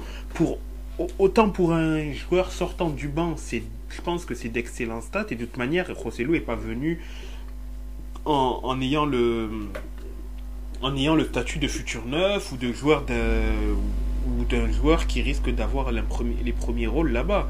Ça reste un, un, joueur qui est rompu aux joutes de la Liga, qui saura, qui saura marquer des buts, et c'est ce qu'il fait. Et il mérite d'avoir le temps de jeu qu'il a. Certes, l'année prochaine, ben, forcément, il, risque de véritablement être un remplaçant, mais ça reste un, rem- un remplaçant plus que correct. On peut pas avoir euh, 30 joueurs de très haut niveau, enfin, on n'est pas dans un jeu vidéo. Et euh, oui, il faut avoir des, dans ce genre d'équipe-là de, des remplaçants et de très bons remplaçants. Et des remplaçants qui sont rompus, qui sont rompus aux joutes de championnat, euh, c'est très bon. Et Rossellou en fait partie. Donc, euh, très bien le fait que qu'il soit à ce niveau-là. hein. Le tout, c'est qu'il continue ainsi et que du moins, il- l'année prochaine, il soit également euh, dans cette. euh, dans- à, ce niveau-là, tout simplement. Et pour, euh, la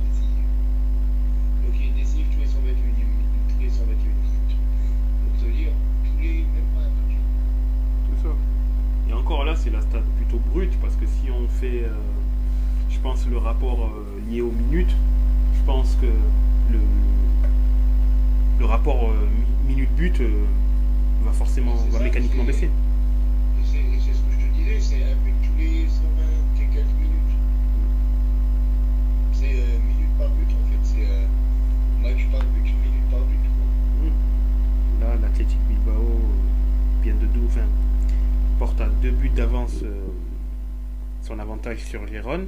Bah, pour le coup, c'est bien. 2-1, 3-1, 3-1. 3-1 là actuellement. 3-1. Oui, ils viennent de marquer le troisième but. Deuxième but, de- enfin là c'est le but de euh, d'Inaki Williams. Et du coup, pour l'instant, ben, le Real, euh, même s'il a fait une mauvaise opération ne gagnant pas, ben, Gérone ne profite pas de cela. Bon, on n'est qu'à la 61e minute, on n'est pas à l'abri d'un un énième retournement de situation, donc pour l'instant, Gérone ne profite pas du faux pas du Real. Après, à voir du moins ce que cela va donner. Et en Ligue 2, ben, Amiens. Non.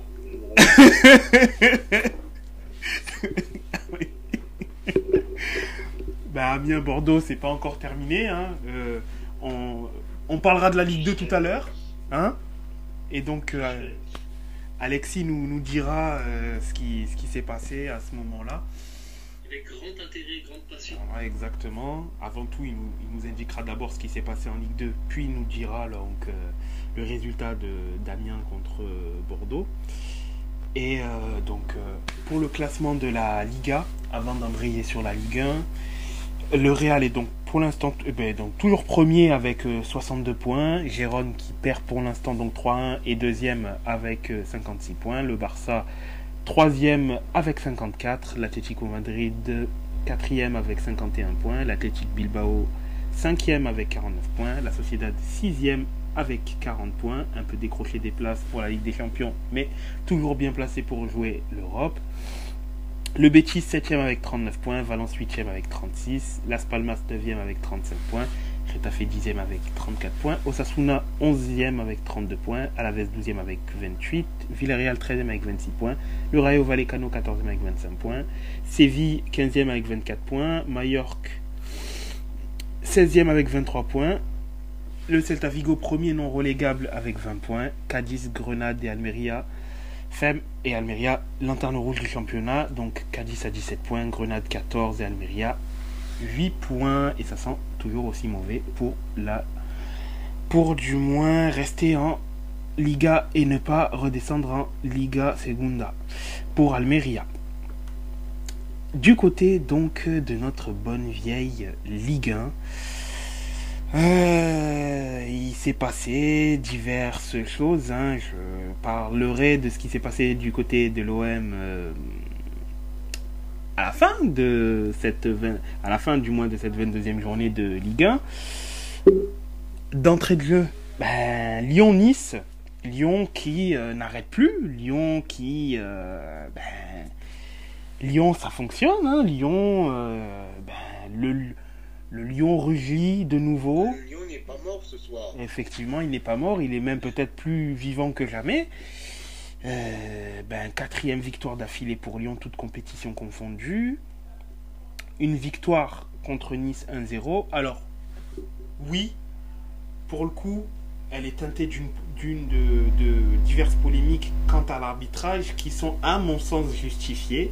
Bon, le comité de l'arbitrage a aussi désavoué euh, Turpin, donc il euh, n'y a pas que moi.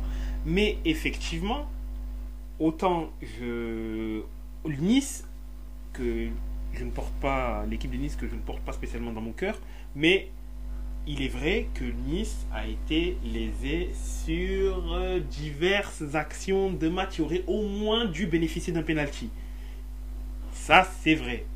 Ça n'empêche que Nice, c'est un peu compliqué en ce moment. Mais il est vrai que oui, Nice a été euh, lésé par l'arbitrage. Et il est vrai que Turpin, euh, ben, après ça, c'est pas quelque chose que, qui date d'hier. En Ligue 1, il est un peu intouchable. Et donc a une attitude qui est bizarrement très différente lorsqu'il est en Europe. Là où lorsqu'il est en Ligue des Champions ou quoi que ce soit, je le trouve plus compré, enfin plus ouvert, plus compréhensif. En Ligue 1, il agit, c'est encore une fois ma pensée, comme un cow-boy, je trouve. Et que t'as pas le droit de lui parler, t'as pas le droit de chercher quoi que ce soit, il te dit A c'est A et puis c'est tout.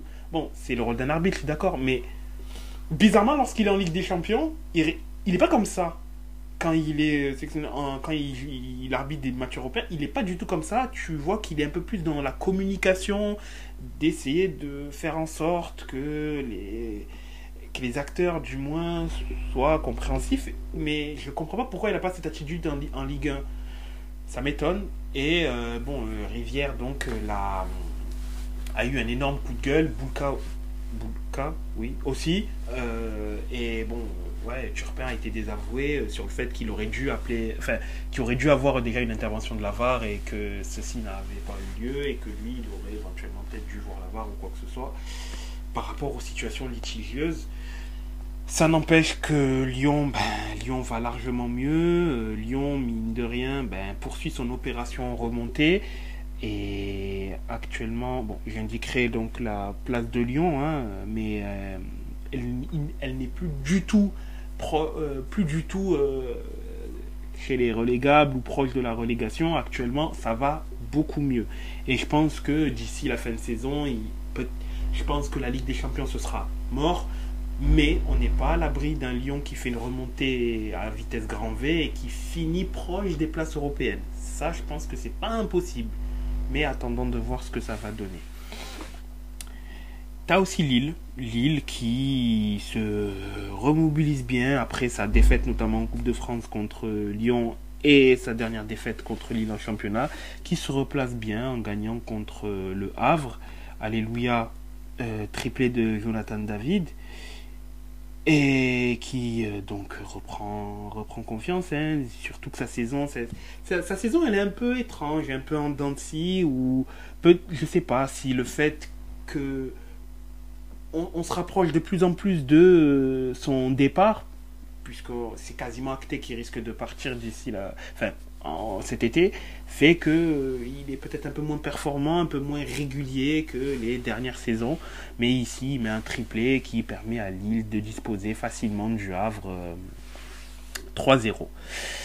Euh, le PSG qui également a fait le travail en gagnant contre Nantes, à défaut d'être à défaut d'être flamboyant, le PSG a fait le taf en gagnant, hein, un minimum syndical. Ils ont gagné 2-0 contre Nantes. Voilà. Lorient qui gagne 3-1 contre Strasbourg. Strasbourg qui a fini donc à, 10 contre 11, hein, mais bon, en toute fin de match, hein, ça n'a pas eu spécialement d'incidence sur le, sur le déroulé du match. Une victoire très importante d'ailleurs pour Lorient qui leur permet de pouvoir sortir de la zone de relégation du moins.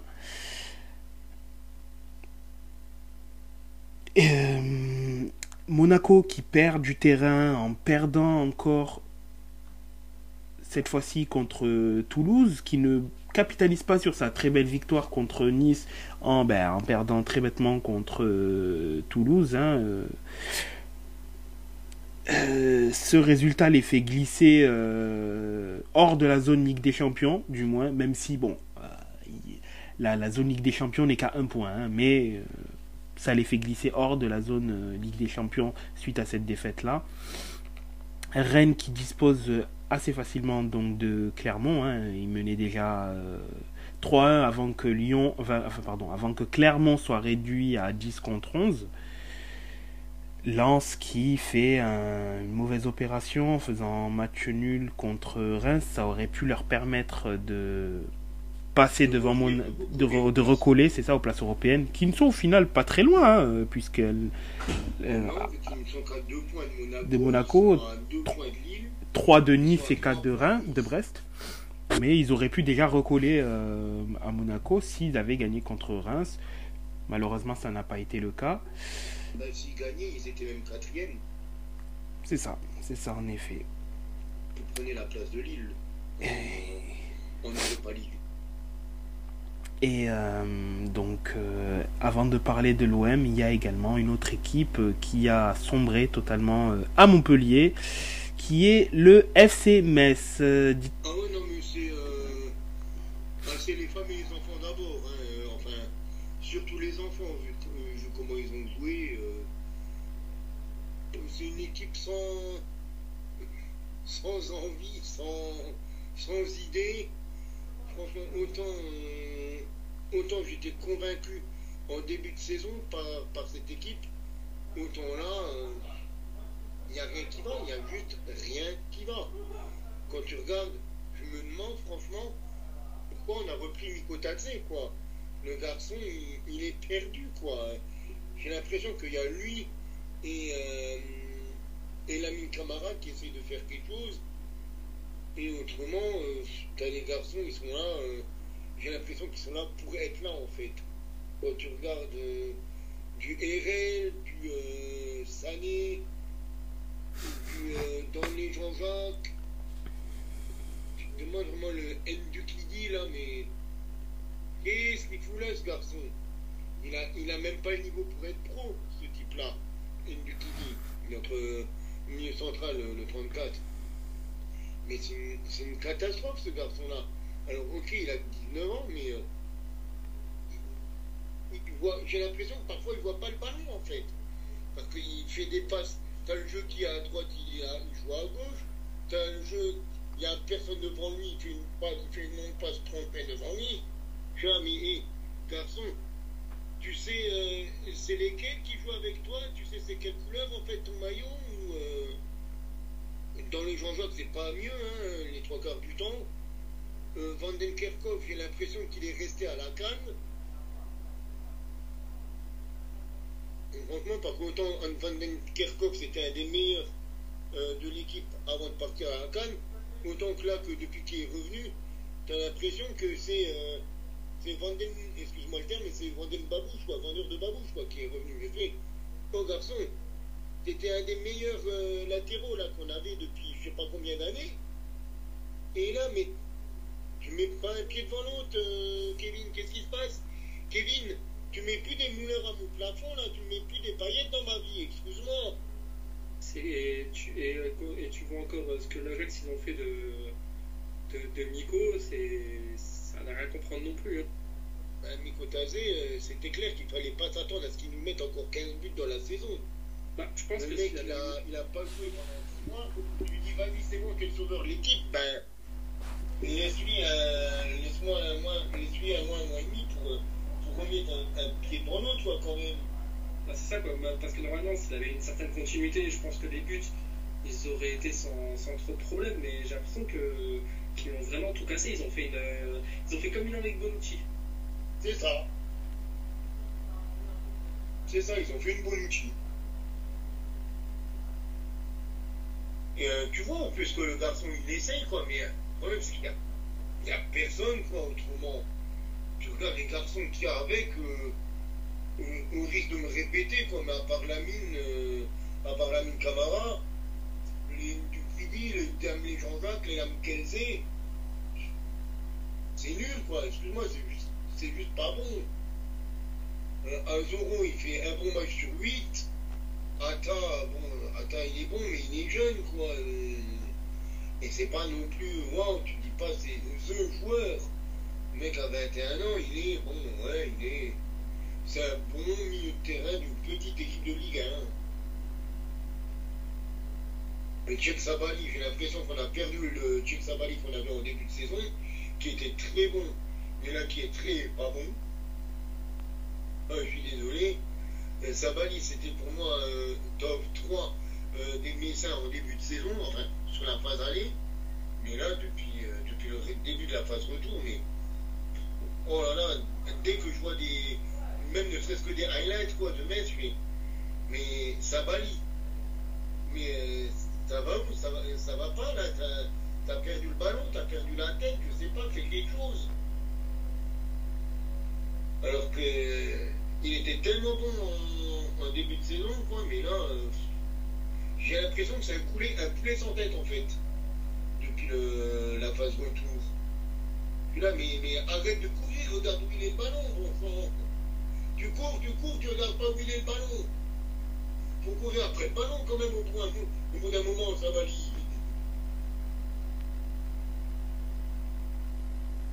Et euh, j'ai l'impression que un peu toute cette équipe, c'est pareil le Lamkelze là, franchement, je sais même pas pourquoi on l'a repris. Pourquoi on l'a repris Jeff, toi tu le sais, toi qui suis aussi un petit peu peut-être laisse. Quand j'ai vu, j'ai vu que c'est lui qui revenait, j'ai fait, non mais on va pas le reprendre lui. Il était déjà mauvais à l'époque. C'est pas maintenant, il s'est amélioré. Il est un rythme, c'est un bon joueur, il, il a été international camerounais. Non, il n'est pas international camerounais. Il est à peu près autant international camerounais que Franck Jurietti a été international français. Jurietti, quoi. Excuse-moi. Je vois le nom que t'as sorti. Euh, Franck Jurietti a été international français pendant 4 secondes dans sa carrière. Euh, après, le problème, c'est que bah, Metz, euh, on sait bien que le projet sportif, il est le quoi? Le quoi? Mais je crois que Serein, il, connaît même pas le, la conception du mot que tu viens de dire. Mais Serein... Euh... Serein, il, Serein, il croit que le, le club, c'est une boîte de BTP. Serein, je, je, crois que ça fait déjà une paire d'années qu'on dit, hein, enfin pas nous personnellement, mais je veux dire les, les, les fans de, de l'équipe des Grenats. Hein, je, je, pense qu'il y en a plusieurs qui, qui, le, qui, le, disent et qui seront d'accord il faut que Serein, que Serein pardon, euh, lâche les rênes. Il faut qu'il qu passe à un, un, présent qui soit un peu plus ambitieux, on va dire. Pas qu'il mette forcément 100 millions comme, euh, comme peuvent mettre les Arabes par exemple, mais euh, comme le PIF et tout ça, pas forcément. Mais quelqu'un qui mette un peu plus de moyens et qui a un peu plus de régularité dans le. Ah ben moi j'ai envie de te dire, si euh, Nasser il veut mettre 50 millions dans l'FCMS ou 100 millions ou 200, moi je prends. Hein. Alors honnêtement, faire une Paris 2.0, je suis pas pour non plus. Peut-être ouais, bien au début. Non, euh, les, les moi, comment, excuse-moi, je veux pas, je veux pas vendre mon cul au, au plus offrant, mais me taper euh, des, des mercato avec les Lamkense, les Buklidi et les derniers Jean-Jacques, je commence un petit peu à en avoir à la casquette. Je suis d'accord avec toi, hein, je suis parfaitement d'accord. Mais, Demandez-moi les, les Danny Bovin, les Azanovic, les Jagers, les Mondragon. je, suis- je suis d'accord avec toi, hein, mais, euh, mais, parce, mais si tu veux faire une Paris 2.0, jusqu'à peu près l'époque de Zlatan, il y avait les, les Menez, etc., ça allait à peu près. Mais après, euh, tu regardes ce qu'ils ont fait, euh, bah, c'est devenu le FC Starlet, hein, tout simplement. Donc euh, faire ça à l'équipe de Metz, non, ce serait du gâchis. Ce serait encore plus du gâchis que ce et pourtant. Moi, je me souviens du PSG encore avant l'époque Menez, donc avant les Américains. Il y avait pas grand-chose. C'était une équipe qui a joué, qui a frôlé la relégation, le PSG. Mais il y avait quand même des joueurs dans ces équipes-là. Et bien sûr, a pas actuellement chez nous. Attends, Miko, il y a qui comme joueur de ballon? Il y a Miko, il y a la caméra. Ça s'arrête là. Ça s'arrête là. Parce que quand tu vois que, même le Paris, même sans, même sans le, les Qatars ont réussi à avoir Ronaldinho, bon certes il y a, il y a maintenant 20 ans, euh, voire un peu plus, mais euh, tu dis ouais, 2001 ok, pour euh, Ronaldinho. voilà. Je- J'étais passé, je croyais 2003, j'étais pas, je me suis trompé de Il est parti en 2003. Il est parti au Barça en 2003. Ouais, voilà, j'étais pas bon. Mais, euh, mais que Metz en arrive à ce stade-là, franchement, ce serait probable. Ben, il faut déjà tout simplement qu'on euh, cherche des joueurs autre part que dans, que dans notre succursale. Hein Mais, tout, mais totalement. Je dis pas, ça, ça a fait de super, euh, de, de super découvertes. Mais- dis ça, évidemment qu'il faut s'appuyer sur, euh, sur Génération Foot, c'est une superbe idée, un superbe euh, vivier. Mais euh, on a aussi un, un club satellite qui s'appelle le FC Seringue, qui n'a rien à voir avec, euh, avec Bernard, qui est en Belgique. Et euh, là aussi, il y a des super joueurs. Le problème, c'est, bah, comme tu dis, un super vivier, je suis tout à fait d'accord, le problème, c'est l'utilisation qu'on en fait. Tu regardes les. Bah, de c'est pas, pas certainement pas à toi que je vais l'apprendre, mais, euh, mais quand tu vois qu'il y a un, on va, on trouver une pépite, on va dire une pépite, on va aller regarder deux secondes avec de la chance, et on va le vendre, euh, on va le vendre francs. On va, on va le vendre comme, comme dirait, pour citer l'une de mes séries préférées de l'époque,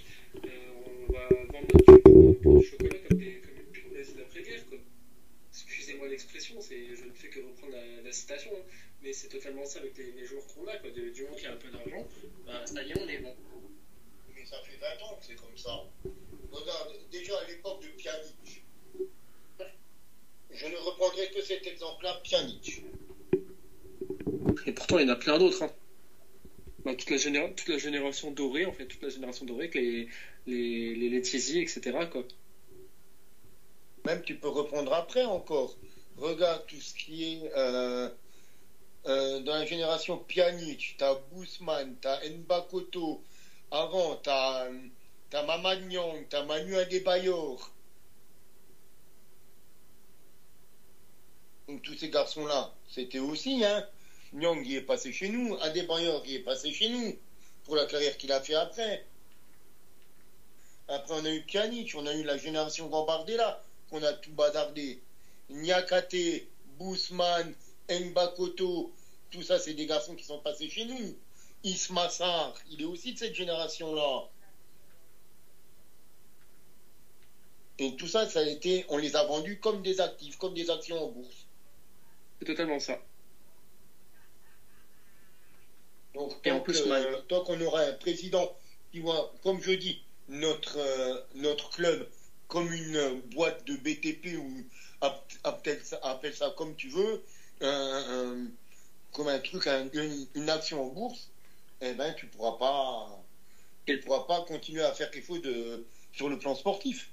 Le problème, c'est que même un trader, il vendrait, il vendrait mieux parce qu'il attendrait un peu plus avant, que, avant de revendre. Il attendrait que la valeur, que la- que l'action elle reprenne un peu plus de valeur encore.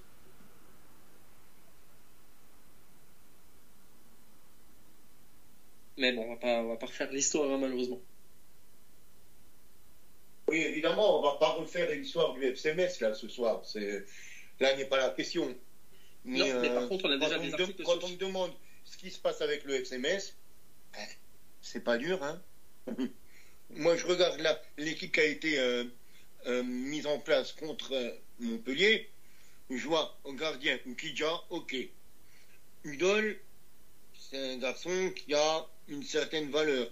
Mais il a surtout, on va pas se le cacher, il a surtout une valeur sentimentale pour les, euh, pour les supporters grenats. C'est un mec né à Metz, formé à Metz, qui est encore là, qui a réussi à surpasser quatre euh, ruptures des ligaments croisés et qui est encore là et qui est devenu notre capitaine.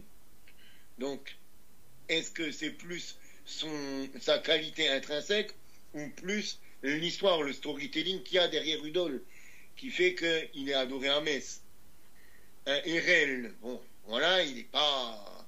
Moi, je suis désolé, je suis pas convaincu par le garçon. Sani, c'est la même chose.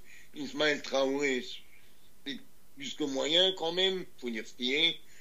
Van Kerkhoff, j'en ai parlé avant, je vais pas en reparler. Lamine Camara, bon ben, à la fin de la saison, il sera plus là. Hein. Il a fait une bonne canne, donc euh, il sera vendu à X club euh, à, à, la fin de la saison. Dukili, j'ai déjà dit, c'est pas c'est pas un joueur euh, professionnel. Dans les Jean-Jacques, c'est quand même le mec qui avait disparu à un moment dans un aéroport pendant trois jours. On n'a pas réussi à le joindre. Donc professionnalisme, bonjour. Lamkelze, c'est un garçon. Ouais, c'est euh, ben c'est un, attaquant un petit peu comme tous ceux qu'on a recrutés ces dernières années, quoi. Si tu regardes, Super League, 3 buts en 15 matchs. Euh, après, Jupiler Pro League, 1 but en 10 matchs. Euh, première Liga, euh, ouais, oh attention, Première Liga, il a mis 2 buts en 3 matchs. Waouh!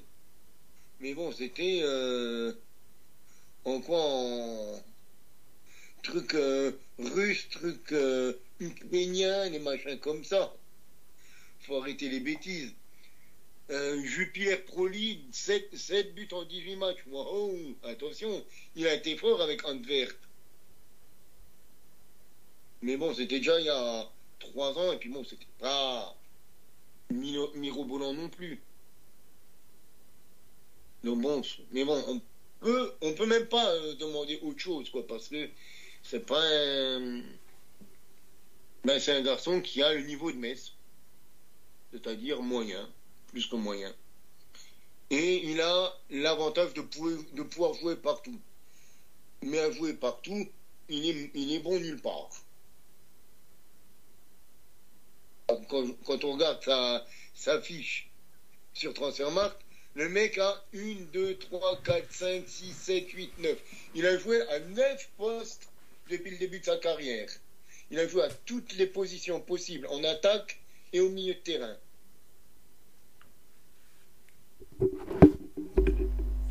Donc, euh, comment veux-tu que le mec se développe s'il ne sait pas où il joue? Après, euh, un, joueur qui joue à diverses positions, selon le contexte, ça peut être euh, positif. Après, est-ce qu'on parle de foot ou d'hors terrain? Ça, c'est un autre débat encore une fois. Mais la polyvalence, s'il joue à différents postes, il aime plusieurs positions, ça peut être positif, hein. Après, pour qui? Pour qui, ça? Encore une fois, c'est autre chose. Le, garçon, en 200 matchs, il a fait 55 matchs en ligne gauche, 43 en avant 23 en milieu gauche, 22 en milieu droit, 6 en milieu offensif, 5 en milieu central, 2 en milieu droit, 2 en milieu défensif, 1 en deuxième attaquant. Qu'est-ce que tu veux que le bonhomme il sache encore où est-ce qu'il veut jouer? C'est pire que Ousmane Dembélé. C'est plus je sais plus, je sais plus si je suis gaucher ou droitier que Ousmane Dembélé. Là c'est je sais plus où je dois jouer, Ah oui, c'est vrai que en soi c'est vrai que c'est compliqué. Et on peut pas dire que c'est un garçon qui va encore apprendre, qui a encore une grosse marque de progression. Le mec a 27 ans. Ouais. mon côté, il est en paix, c'est bien. Il va peut-être nous mettre un, ou deux buts. Ça sera bien. Et il reste, euh, il reste Georges. Il reste Miko qui, euh, ben, pauvre, il doit se demander, il va se dire, putain, je suis parti d'ici pour aller à l'Ajax, je me suis complètement planté. Je reviens ici, je me dis, c'est bon, je vais me refaire. Et finalement, ben, il n'y a plus rien qui marche depuis que je suis parti. Ah, ça. Parce que c'est bien gentil, quoi. Mais euh, Mikotadze, depuis qu'il est revenu, il n'a pas fait un match en moins de 80 minutes. Et en 5 matchs, il a fait une passe décisive. Mais bon, déjà. Donc, euh, et son dernier but, il remonte quand même au 27 août, lors de la troisième journée. Il a quand même mis euh, deux buts, quoi, en, en championnat depuis le début de la saison. Un contre Marseille, un contre Clermont. Ah, Marseille. Mais bon, est-ce que c'est censé, comme tu l'avais dit en- au tout début, lorsque tu as parlé de Mi- Miko Tadze, est-ce que c'est censé pour un joueur qui a été mis entre parenthèses au placard à l'Ajax, ben, de le faire redémarrer aussi, enfin, le faire redémarrer quasiment à plein régime pour le, enfin, lui donner autant de temps de jeu directement? Il aurait Évidemment que non. Mieux fallu euh, lui donner du temps progressivement. Après, autant je peux aussi le com- comprendre de vouloir directement le remettre le plus rapidement sur le terrain parce qu'il y a une urgence en termes de points à de points à, à prendre du côté de Metz, mais euh, d'un côté, il faut aussi que tu fais en sorte que tu- enfin, que ton joueur se réadapte. Hein. Tu joues pas pendant Oui. six mois, euh, qui que tu sois, ben oui, il y a un temps de réadaptation, clairement. Parce que si tu regardes, il est dans les meilleurs passeurs. Il est le deuxième meilleur passeur avec deux passes. Et il est le deuxième meilleur, enfin, deuxième meilleur passeur d'égalité. Et le euh, troisième meilleur passeur, meilleur buteur avec deux passes.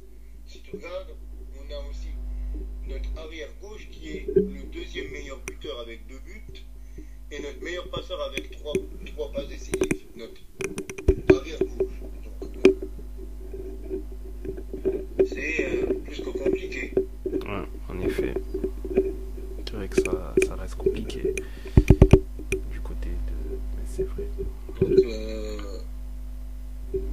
tant qu'on n'essayera pas de refaire une équipe, et j'insiste sur le mot équipe avec un grand E, qu'il n'y a pas un projet sportif avec un directeur sportif tient la route, avec un président qui tient la route et avec un coach qui tient la route, et que les trois tirent dans le même sens, je ne vois pas à quel moment ça peut continuer à marcher à Metz. Et pendant ce temps-là, on fera Ligue 1, Ligue 2, Ligue 1, Ligue 2, Ligue 2, Ligue 1, Ligue 2, Ligue 1. Ça sera, euh, on sera jacouille, jacouille dans les, dans les visiteurs. Jour, nuit, jour, nuit, jour, nuit. Ben oui, non, ben, au bout d'un moment, quand tu fais, euh, quand tu recommences chaque année, euh, chaque saison, les mêmes erreurs et chaque année, chaque saison, les mêmes problèmes, et ben, je crois que c'est Einstein qui disait la, la bêtise, c'est de refaire toujours les mêmes erreurs et d'attendre que, que quelque chose de différent se passe. Ben, on en est là, mais Après, est-ce que Metz dans ce que tu dis Est-ce que Metz est le seul club, du moins euh, français, qui fait la même chose Puisque du coup, ça, permet de ça me permet de rebondir parce qu'on n'a pas, parce qu'il reste un match du moins de cette 22e journée à parler. C'est Marseille, ben, qui pour le coup refait exactement la même chose en jouant, pour moi, hein, comme ça que j'appelle, qui joue à football manager, que ce soit au niveau des coachs qui, partent année après année. Et euh, les joueurs où euh, d'une saison à l'autre tu peux avoir six titulaires qui partent euh, comme ça. Ben, final euh, autant les années précédentes ça arrivait à avoir un certain standing au championnat en termes de de, classement final là on voit bien que ça porte toutes les limites en fait de ce système là où tu où il y a tellement de turnover au niveau des joueurs qu'au final, ben, ça pêche. Ça pêche totalement. Et là, sur ce match contre Brest, Brest la défaite, elle est tout à fait méritée, même si l'OM a, pour la troisième fois de l'année 2024, été en supériorité numérique. Ben, déjà, à 11 contre 11, c'était déjà compliqué pour l'OM. à 10 contre 11, c'était tout autant compliqué. Et euh, le fait est que Brest gagne ce match-là par un but tardif de Les Melou.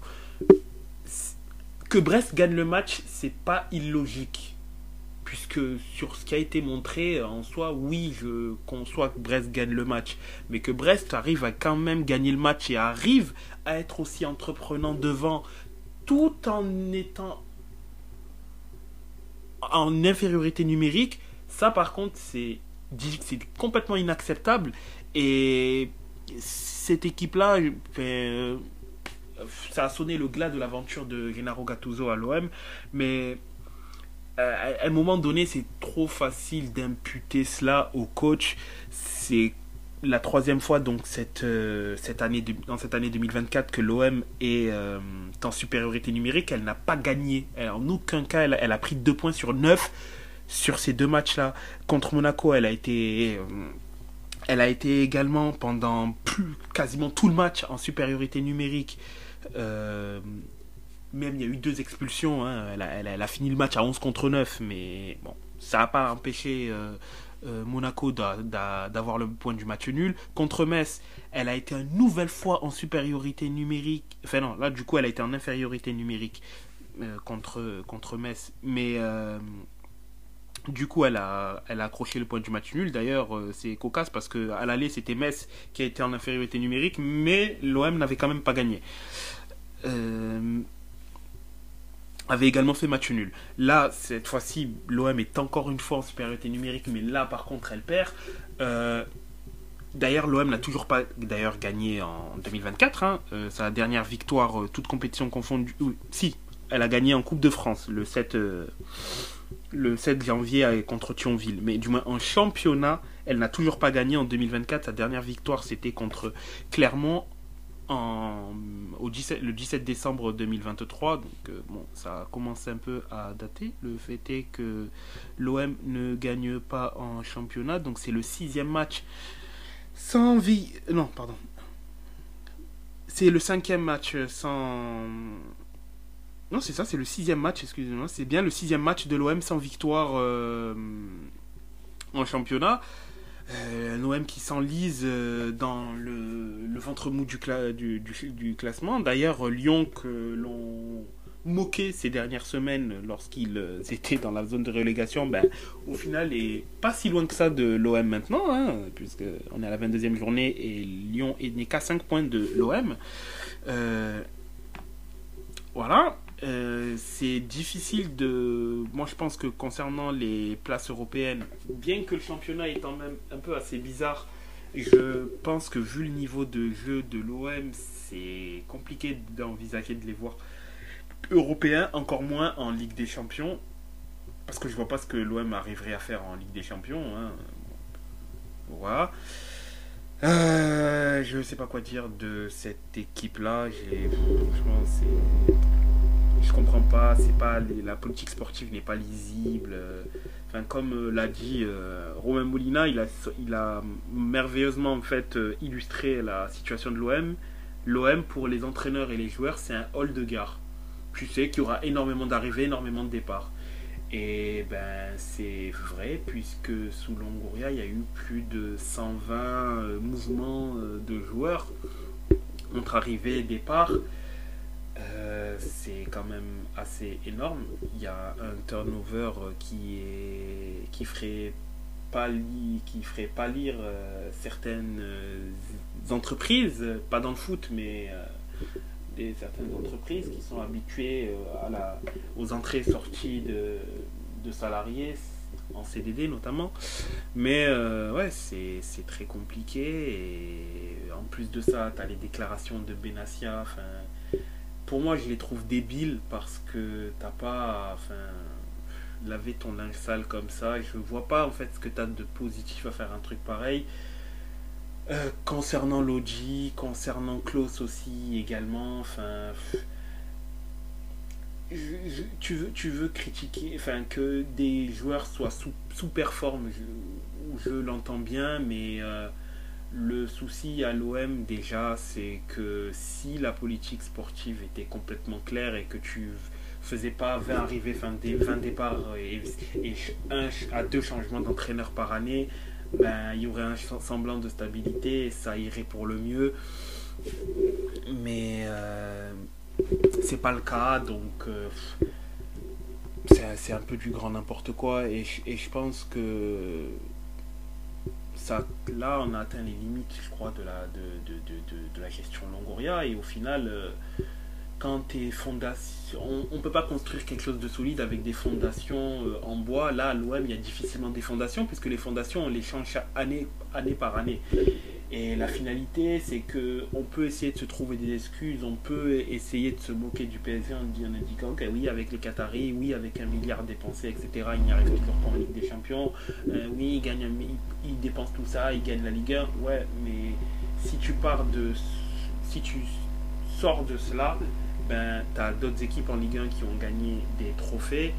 Euh, à l'OM, il me semble, si je dis pas de bêtises, le dernier trophée gagné, c'est un trophée des champions en 2012, si je ne me trompe pas. C'est soit 2011, soit 2012. Il me semble que c'est 2012, parce que l'OM a gagné trois fois le trophée des champions, si je ne me trompe pas.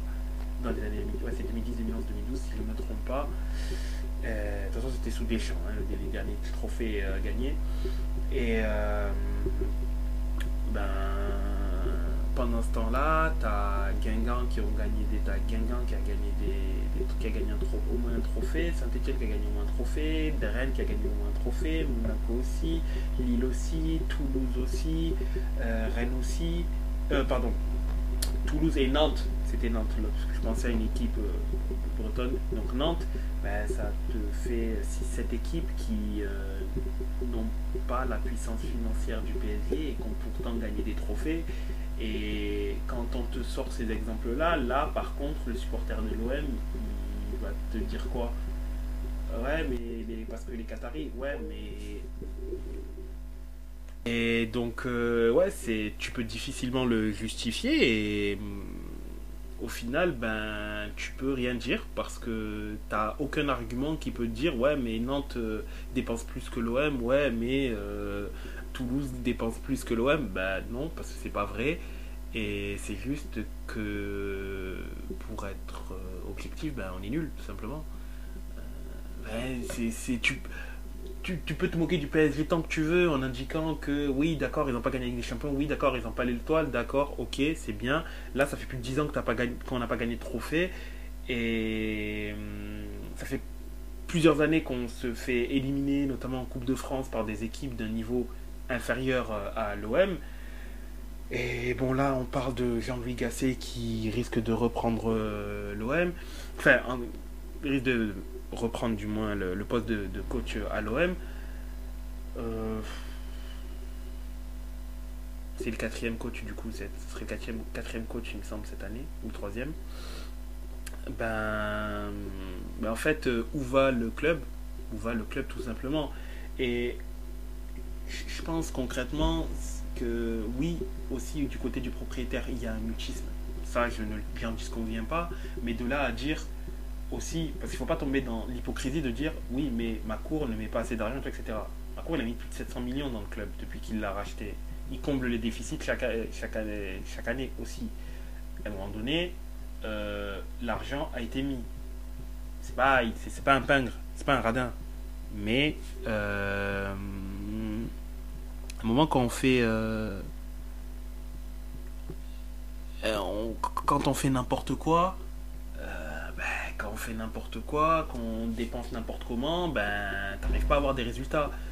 Sinon Manchester United ben serait prétendant au titre chaque année et à très peu, à très peu de points de Manchester City puisque l'argent c'est certainement pas un problème chez eux ben non, puisque la politique sportive est difficilement, lisible, ils font n'importe quoi, donc ben ça donne des, saisons en dents Et ben, c'est aussi le cas de, de l'OM, tout simplement. Et là où tu pourrais t'attendre à ce que l'OM ben, soit un, prétendant très régulier au titre à l'OM, euh, en France, ben, en réalité, je me pose la question, mais quand, quel était l'objectif de l'OM ces dernières saisons? Véritablement.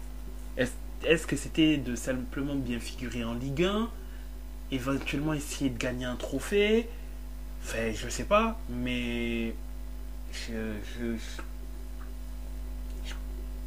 commence un peu à m'interroger, euh, à profondément m'interroger sur euh, l'OM par rapport du moins à ce qui, quand on prend dans la globalité, euh, sur peut-être les 4-5 dernières saisons, c'est difficile de comprendre ce à quoi l'OM aspire.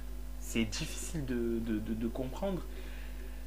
Et euh, je sais pas ce que ça va donner, mais je sens qu'il y aura du changement encore une fois. Et instabilité emmène instabilité, euh, bah, c'est pas tout de suite qu'on risque de récolter les fruits d'un prétendu travail, puisque ce travail-là sera détruit encore une fois euh, ce mercato d'été, puisqu'il y aura sûrement énormément de mouvements. Il n'y a pas de quoi être positif. Euh, faut voir ce que ça va donner maintenant en Europa League si, l'OM arrive à passer l'obstacle euh, Shakhtar. Et après, ben, on prendra match après match pour voir ce que ça va donner. hein, mais bon, euh,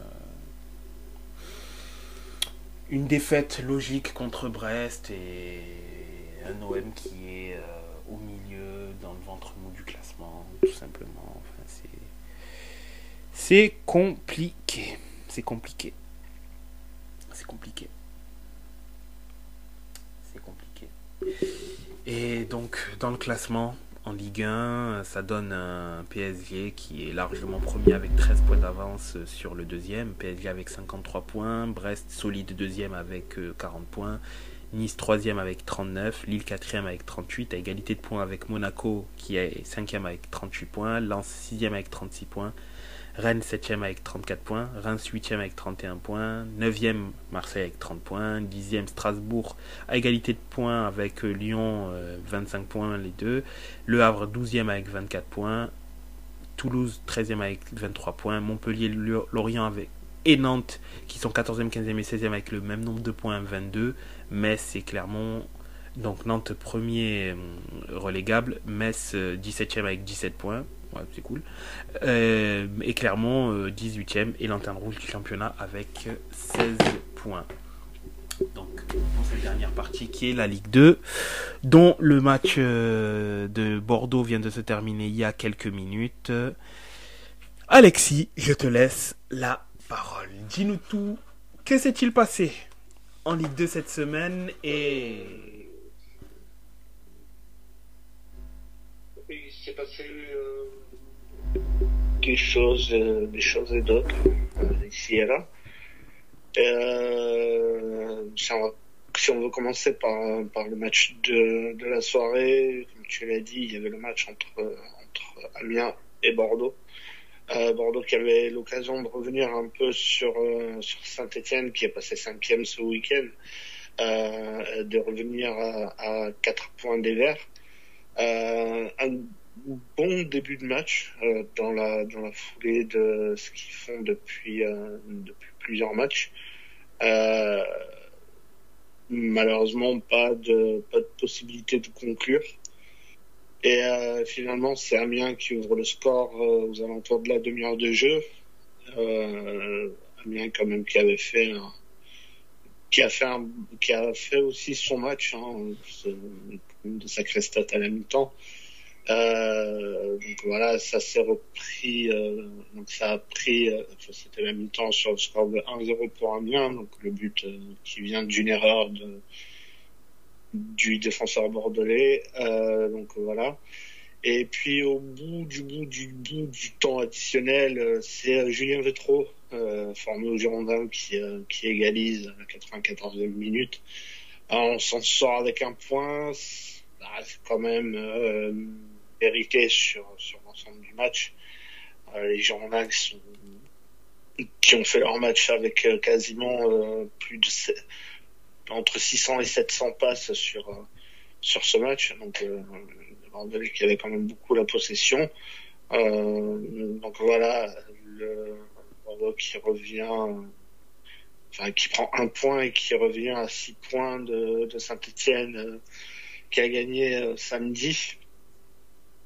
Euh, Saint-Etienne qui se déplaçait sur la pelouse d'Angers, Angers qui avait pas perdu encore cette année à domicile en Ligue 2. Et, malheureusement, ben voilà, ça s'est soldé sur une très grosse défaite. la victoire des Verts 3 à 0. sinon, Auxerre, mais qui, comme je l'ai dit après dans les résumés samedi soir, commence à quasiment être tout seul dans ce championnat, s'est imposé sur, sur la pelouse d'Annecy 2-0. Euh, Rodez aussi qui s'est imposé à Bastia 2-0, de partout entre Concarneau et le Paris FC. Euh, Guingamp qui a battu Caen 1-0, un partout entre Laval et Ajaccio. Euh, qui est allé gagner à Pau 2-0 et 3 qui a battu Grenoble 3-1. Et Dunkerque euh, qui a quand même gagné bien plus qu'un qu'un derby qui a pris les 3 points contre Valenciennes également à la 94e minute.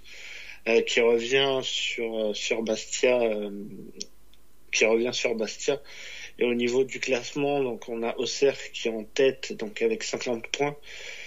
Angers deuxième avec 46 points. Laval est troisième avec 41 points. Quatrième Grenoble avec 40 points. Cinquième Saint-Étienne avec 38 points. Sixième Ajaccio avec 37 points. Septième Caen 36 points. Euh, huitième Rodez et Guingamp avec 35 points, comme Amiens 30. Non, c'est Amiens du coup qui a 36 points. Euh, neuvième Rodez et Guingamp avec 35 points. Le PFC est avec 34 points comme Pau. Euh, Concarneau et Bordeaux avec 32 points. Euh, 3 avec 30 points. Bastia 16e avec 29 points. Et au niveau des relégables, comme je disais, c'est Dunkerque qui fait la, la bonne opération de la soirée fin du week-end en se rapprochant de Bastia avec 27 points. Quevilly qui est pas tout à fait largué, mais euh, mais qui se rapproche euh, avec 24 points, donc 5 points de retard sur euh, sur Bastia. Annecy qui avec 23 points, qui est pas non plus largué, mais ça va être compliqué. Et Valenciennes qui qui est qui a presque tout perdu ce week-end, qui est dernier avec 15 points. Donc il y a quand même 14 euh, points de retard sur euh, sur Bastia qui est qui est 16e. Euh, et au niveau de la, de la prochaine journée qui, débute samedi, on aura Saint-Etienne contre Annecy, 3 qui recevra Dunkerque, Auxerre qui recevra Bastia, Grenoble qui recevra Pau, Concarneau-Laval, Ajaccio-Amiens, Bordeaux-Guingamp, Quevilly-Paris-FC, Valenciennes-Rodez. Et la journée qui se finira lundi avec Caen Angers. Donc voilà ce que je pouvais dire sur le sur le championnat. Euh, j'en parlais hier au niveau des euh, des, euh, des noms qui sont tombés par rapport aux, aux, personnes qui seraient intéressées pour le rachat majoritaire ou minoritaire des Girondins. les noms qui sont tombés donc hier soir, qui ont été donnés par un journaliste de Sud-Ouest on retrouve dedans, en, tout en sachant que c'est euh, quatre, euh, quatre fonds euh, américains. Donc le premier, c'est l'actionnaire minoritaire de Liverpool, Dynasty Equity, Equity. Je pardonnerai l'accent anglais. le deuxième, c'est un fonds d'investissement qui, je, prends les mots hein, qui, ont été dits par le par le journaliste. Euh, c'est Central Lane Partners. Euh, c'est un fonds euh, qui n'investit qu'en Amérique du Nord. Il n'y a pas de trace d'investissement dans le sport. donc voilà. Le troisième, ah. Ah. le troisième, c'est Liberty Global Partners. Le site ne fonctionne plus, l'adresse mail ne fonctionne plus non plus. Donc voilà, autant, autant dire que je pense que ce sera pas eux. Et le quatrième, c'est Kennedy Lewis, comme lui dit le, journaliste, c'est le nom le plus crédible, puisqu'ils sont déjà présents en Europe, leur site internet est OK. Par contre, il n'a pas trouvé de traces d'une implication dans le sport, à part une acquisition dans le vélo indoor en 2019. Donc voilà les quatre, euh, les quatre noms qui sont sortis pour un potentiel rachat. Euh, il, y a, eu aussi, euh, je sais plus si on en avait parlé, mais euh, j'ai plus le nom des, personnes. Ben, l'ancien président par intérim qui était passé par Lyon il y a quelques mois et une autre personne qui aurait voulu racheter le club, mais finalement ça devrait pas se faire avec eux. Donc voilà, c'est les quatre noms qui qui reviennent. comme comme c'est indiqué, ça arrive dans le processus de finalisation. Donc, euh, reste à savoir si ce sera fait euh, à la fin du mois de février. Début mars, c'est fort probable. Donc, euh, on saura plus dans dans les prochains jours concernant ce futur euh, ce futur achat minoritaire ou majoritaire, euh, tout en sachant que comme il a été entre guillemets décidé que que Gérard Lopez resterait quand même malgré tout au, au sein du club des Girondins. Donc euh, voilà. Tip top. Ben, franchement, ça a été, comme d'habitude, très exhaustif et très complet sur, sur la Ligue 2. Euh, messieurs, euh, voulez-vous donner encore peut-être vos euh, pronostics, vos avis sur les matchs de Coupe d'Europe? Oui, oui avant de rendre l'antenne, effectivement, oui.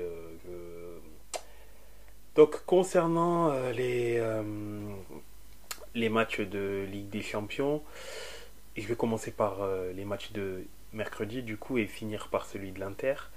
Porto Arsenal, je vois quand même un résultat positif d'Arsenal qui est quand même sur une très bonne dynamique de ce côté-là. Donc j'ai quand même confiance à, pour, une victoire d'Arsenal. Euh, Naples, FC Barcelone, euh, même si le FC Barcelone est sur euh, une dynamique, meilleure dynamique que Naples. Non, pour le coup, autant j'étais vraiment, j'étais vraiment indécis. Là, je pense quand même que Barça va faire un résultat positif. Pour le coup, Naples est vraiment, c'est vraiment très, c'est vraiment très compliqué du côté de Naples. Je pense que le Barça va quand même réussir à passer là, je pense que le Barça va quand même réussir à faire un résultat positif euh, à, Naples. Le PSV donc contre Dortmund, bien que Dortmund va assez bien finalement puisque leur véritable première, euh, enfin dernière défaite, bah, ça remonte euh, en fin, 2000, fin 2023, hein, début décembre. Sinon, c'est ils n'ont plus perdu. Euh, je tape sur un match. Je pense quand même que je tape sur un match nul parce que le match euh, aller est, au, est à Eindhoven. Donc je table quand même sur un match nul et que tout se jouera euh, à, au Signal Iguna Park. Je pense quand même qu'il y aura match nul. Et l'Inter Atlético Madrid, même si l'Inter a du mal contre les clubs espagnols ces dernières années, je pense qu'ils vont faire. Ils vont faire un bon résultat. Ils vont faire un bon résultat et qu'ils vont gagner. Ça va être un match avec un but d'écart au maximum. Mais je pense que l'Inter finalement va gagner. Là où j'étais sceptique, je me dis, ah, ça va être un peu difficile. Je pense quand même que l'Inter va gagner. Elle va gagner contre l'Atletico pour un 1-0 ou un 2-1. Je vois pas une victoire avec 2-3 buts d'écart de, de l'Inter. Mais je vois l'Inter gagner. Et vous?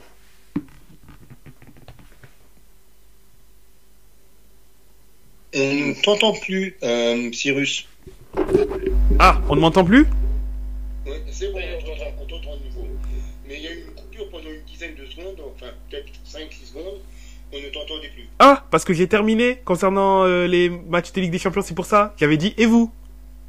Ah, d'accord, d'accord, parce qu'on t'a entendu encore Dortmund, et puis il y a eu une coupure, et puis il n'y avait plus rien. Ah, s'il y avait la, la coupure euh, par rapport à Dortmund, je disais que concernant le match de l'Inter, là où j'étais euh, un peu hum, sceptique, où je me disais un peu sceptique, un peu indécis, je vois quand même une victoire de l'Inter avec un seul but d'écart.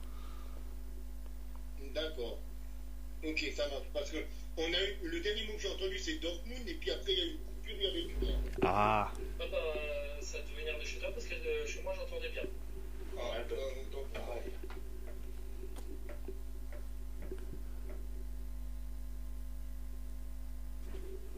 Donc, du coup, messieurs, les autres vont aussi répondre. Je ne suis pas le, le seul à pouvoir répondre. Ben moi, je vais, je, je vais répondre. C'est, je suis lancé. Euh, non, c'est un peu comme, euh, comme Nice. Du coup, je vois une victoire de l'Inter euh, demain. Ouais, demain. Euh, je change pas de ce que j'ai dit la semaine dernière. Je vois une victoire de Naples quand même face au Barça.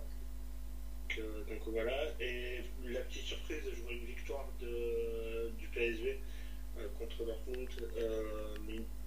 enfin, une petite victoire, oui, une petite victoire 1-0 ou un, ou un 2-1 sur, sur le match avec. Et Arsenal aussi, pareil, victoire de victoire d'Arsenal. Euh, moi, je vais aussi rester sur mes avis. Euh, Barcelone, pour moi, m'a l'air quand même mieux armé. ils sont encore imposés ce week-end. Je les vois déjouer Naples. Arsenal, Porto, je pense avec euh, la correction qu'ils ont collée en, en première ligue cette semaine, je pense que Arsenal est quand même très largement appui favori euh, face à Porto. Eindhoven, Dortmund, pourquoi pas voir euh, Eindhoven faire au moins un match à domicile, mais je vois quand même Dortmund passer. Et Inter Atletico, vu la forme euh, de l'Inter, je vois l'Inter passer. Pas beaucoup, pas beaucoup, 1-0, 1-2-1, mais ça sera victoire, courte victoire de, courte victoire de, de l'Inter.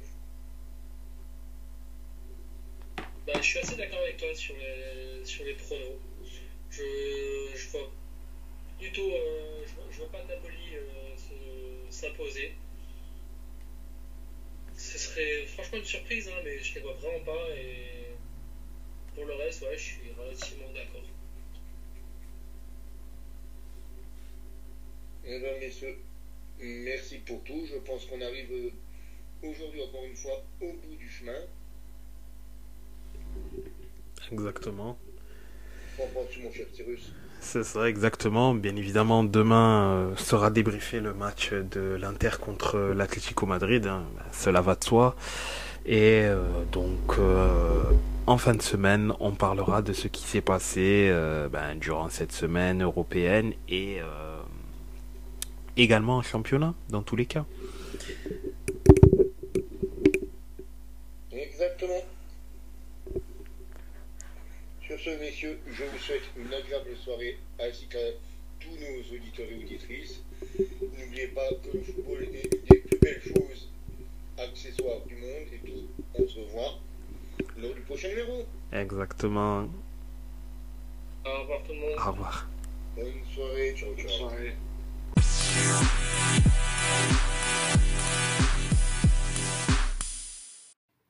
Afin de nous suivre sur les différents réseaux sociaux, vous pouvez aller sur Facebook, La Table Ronde, sur Twitter, La Table Ronde 777, sur Instagram, La Table Ronde, deux fois tiré du 8.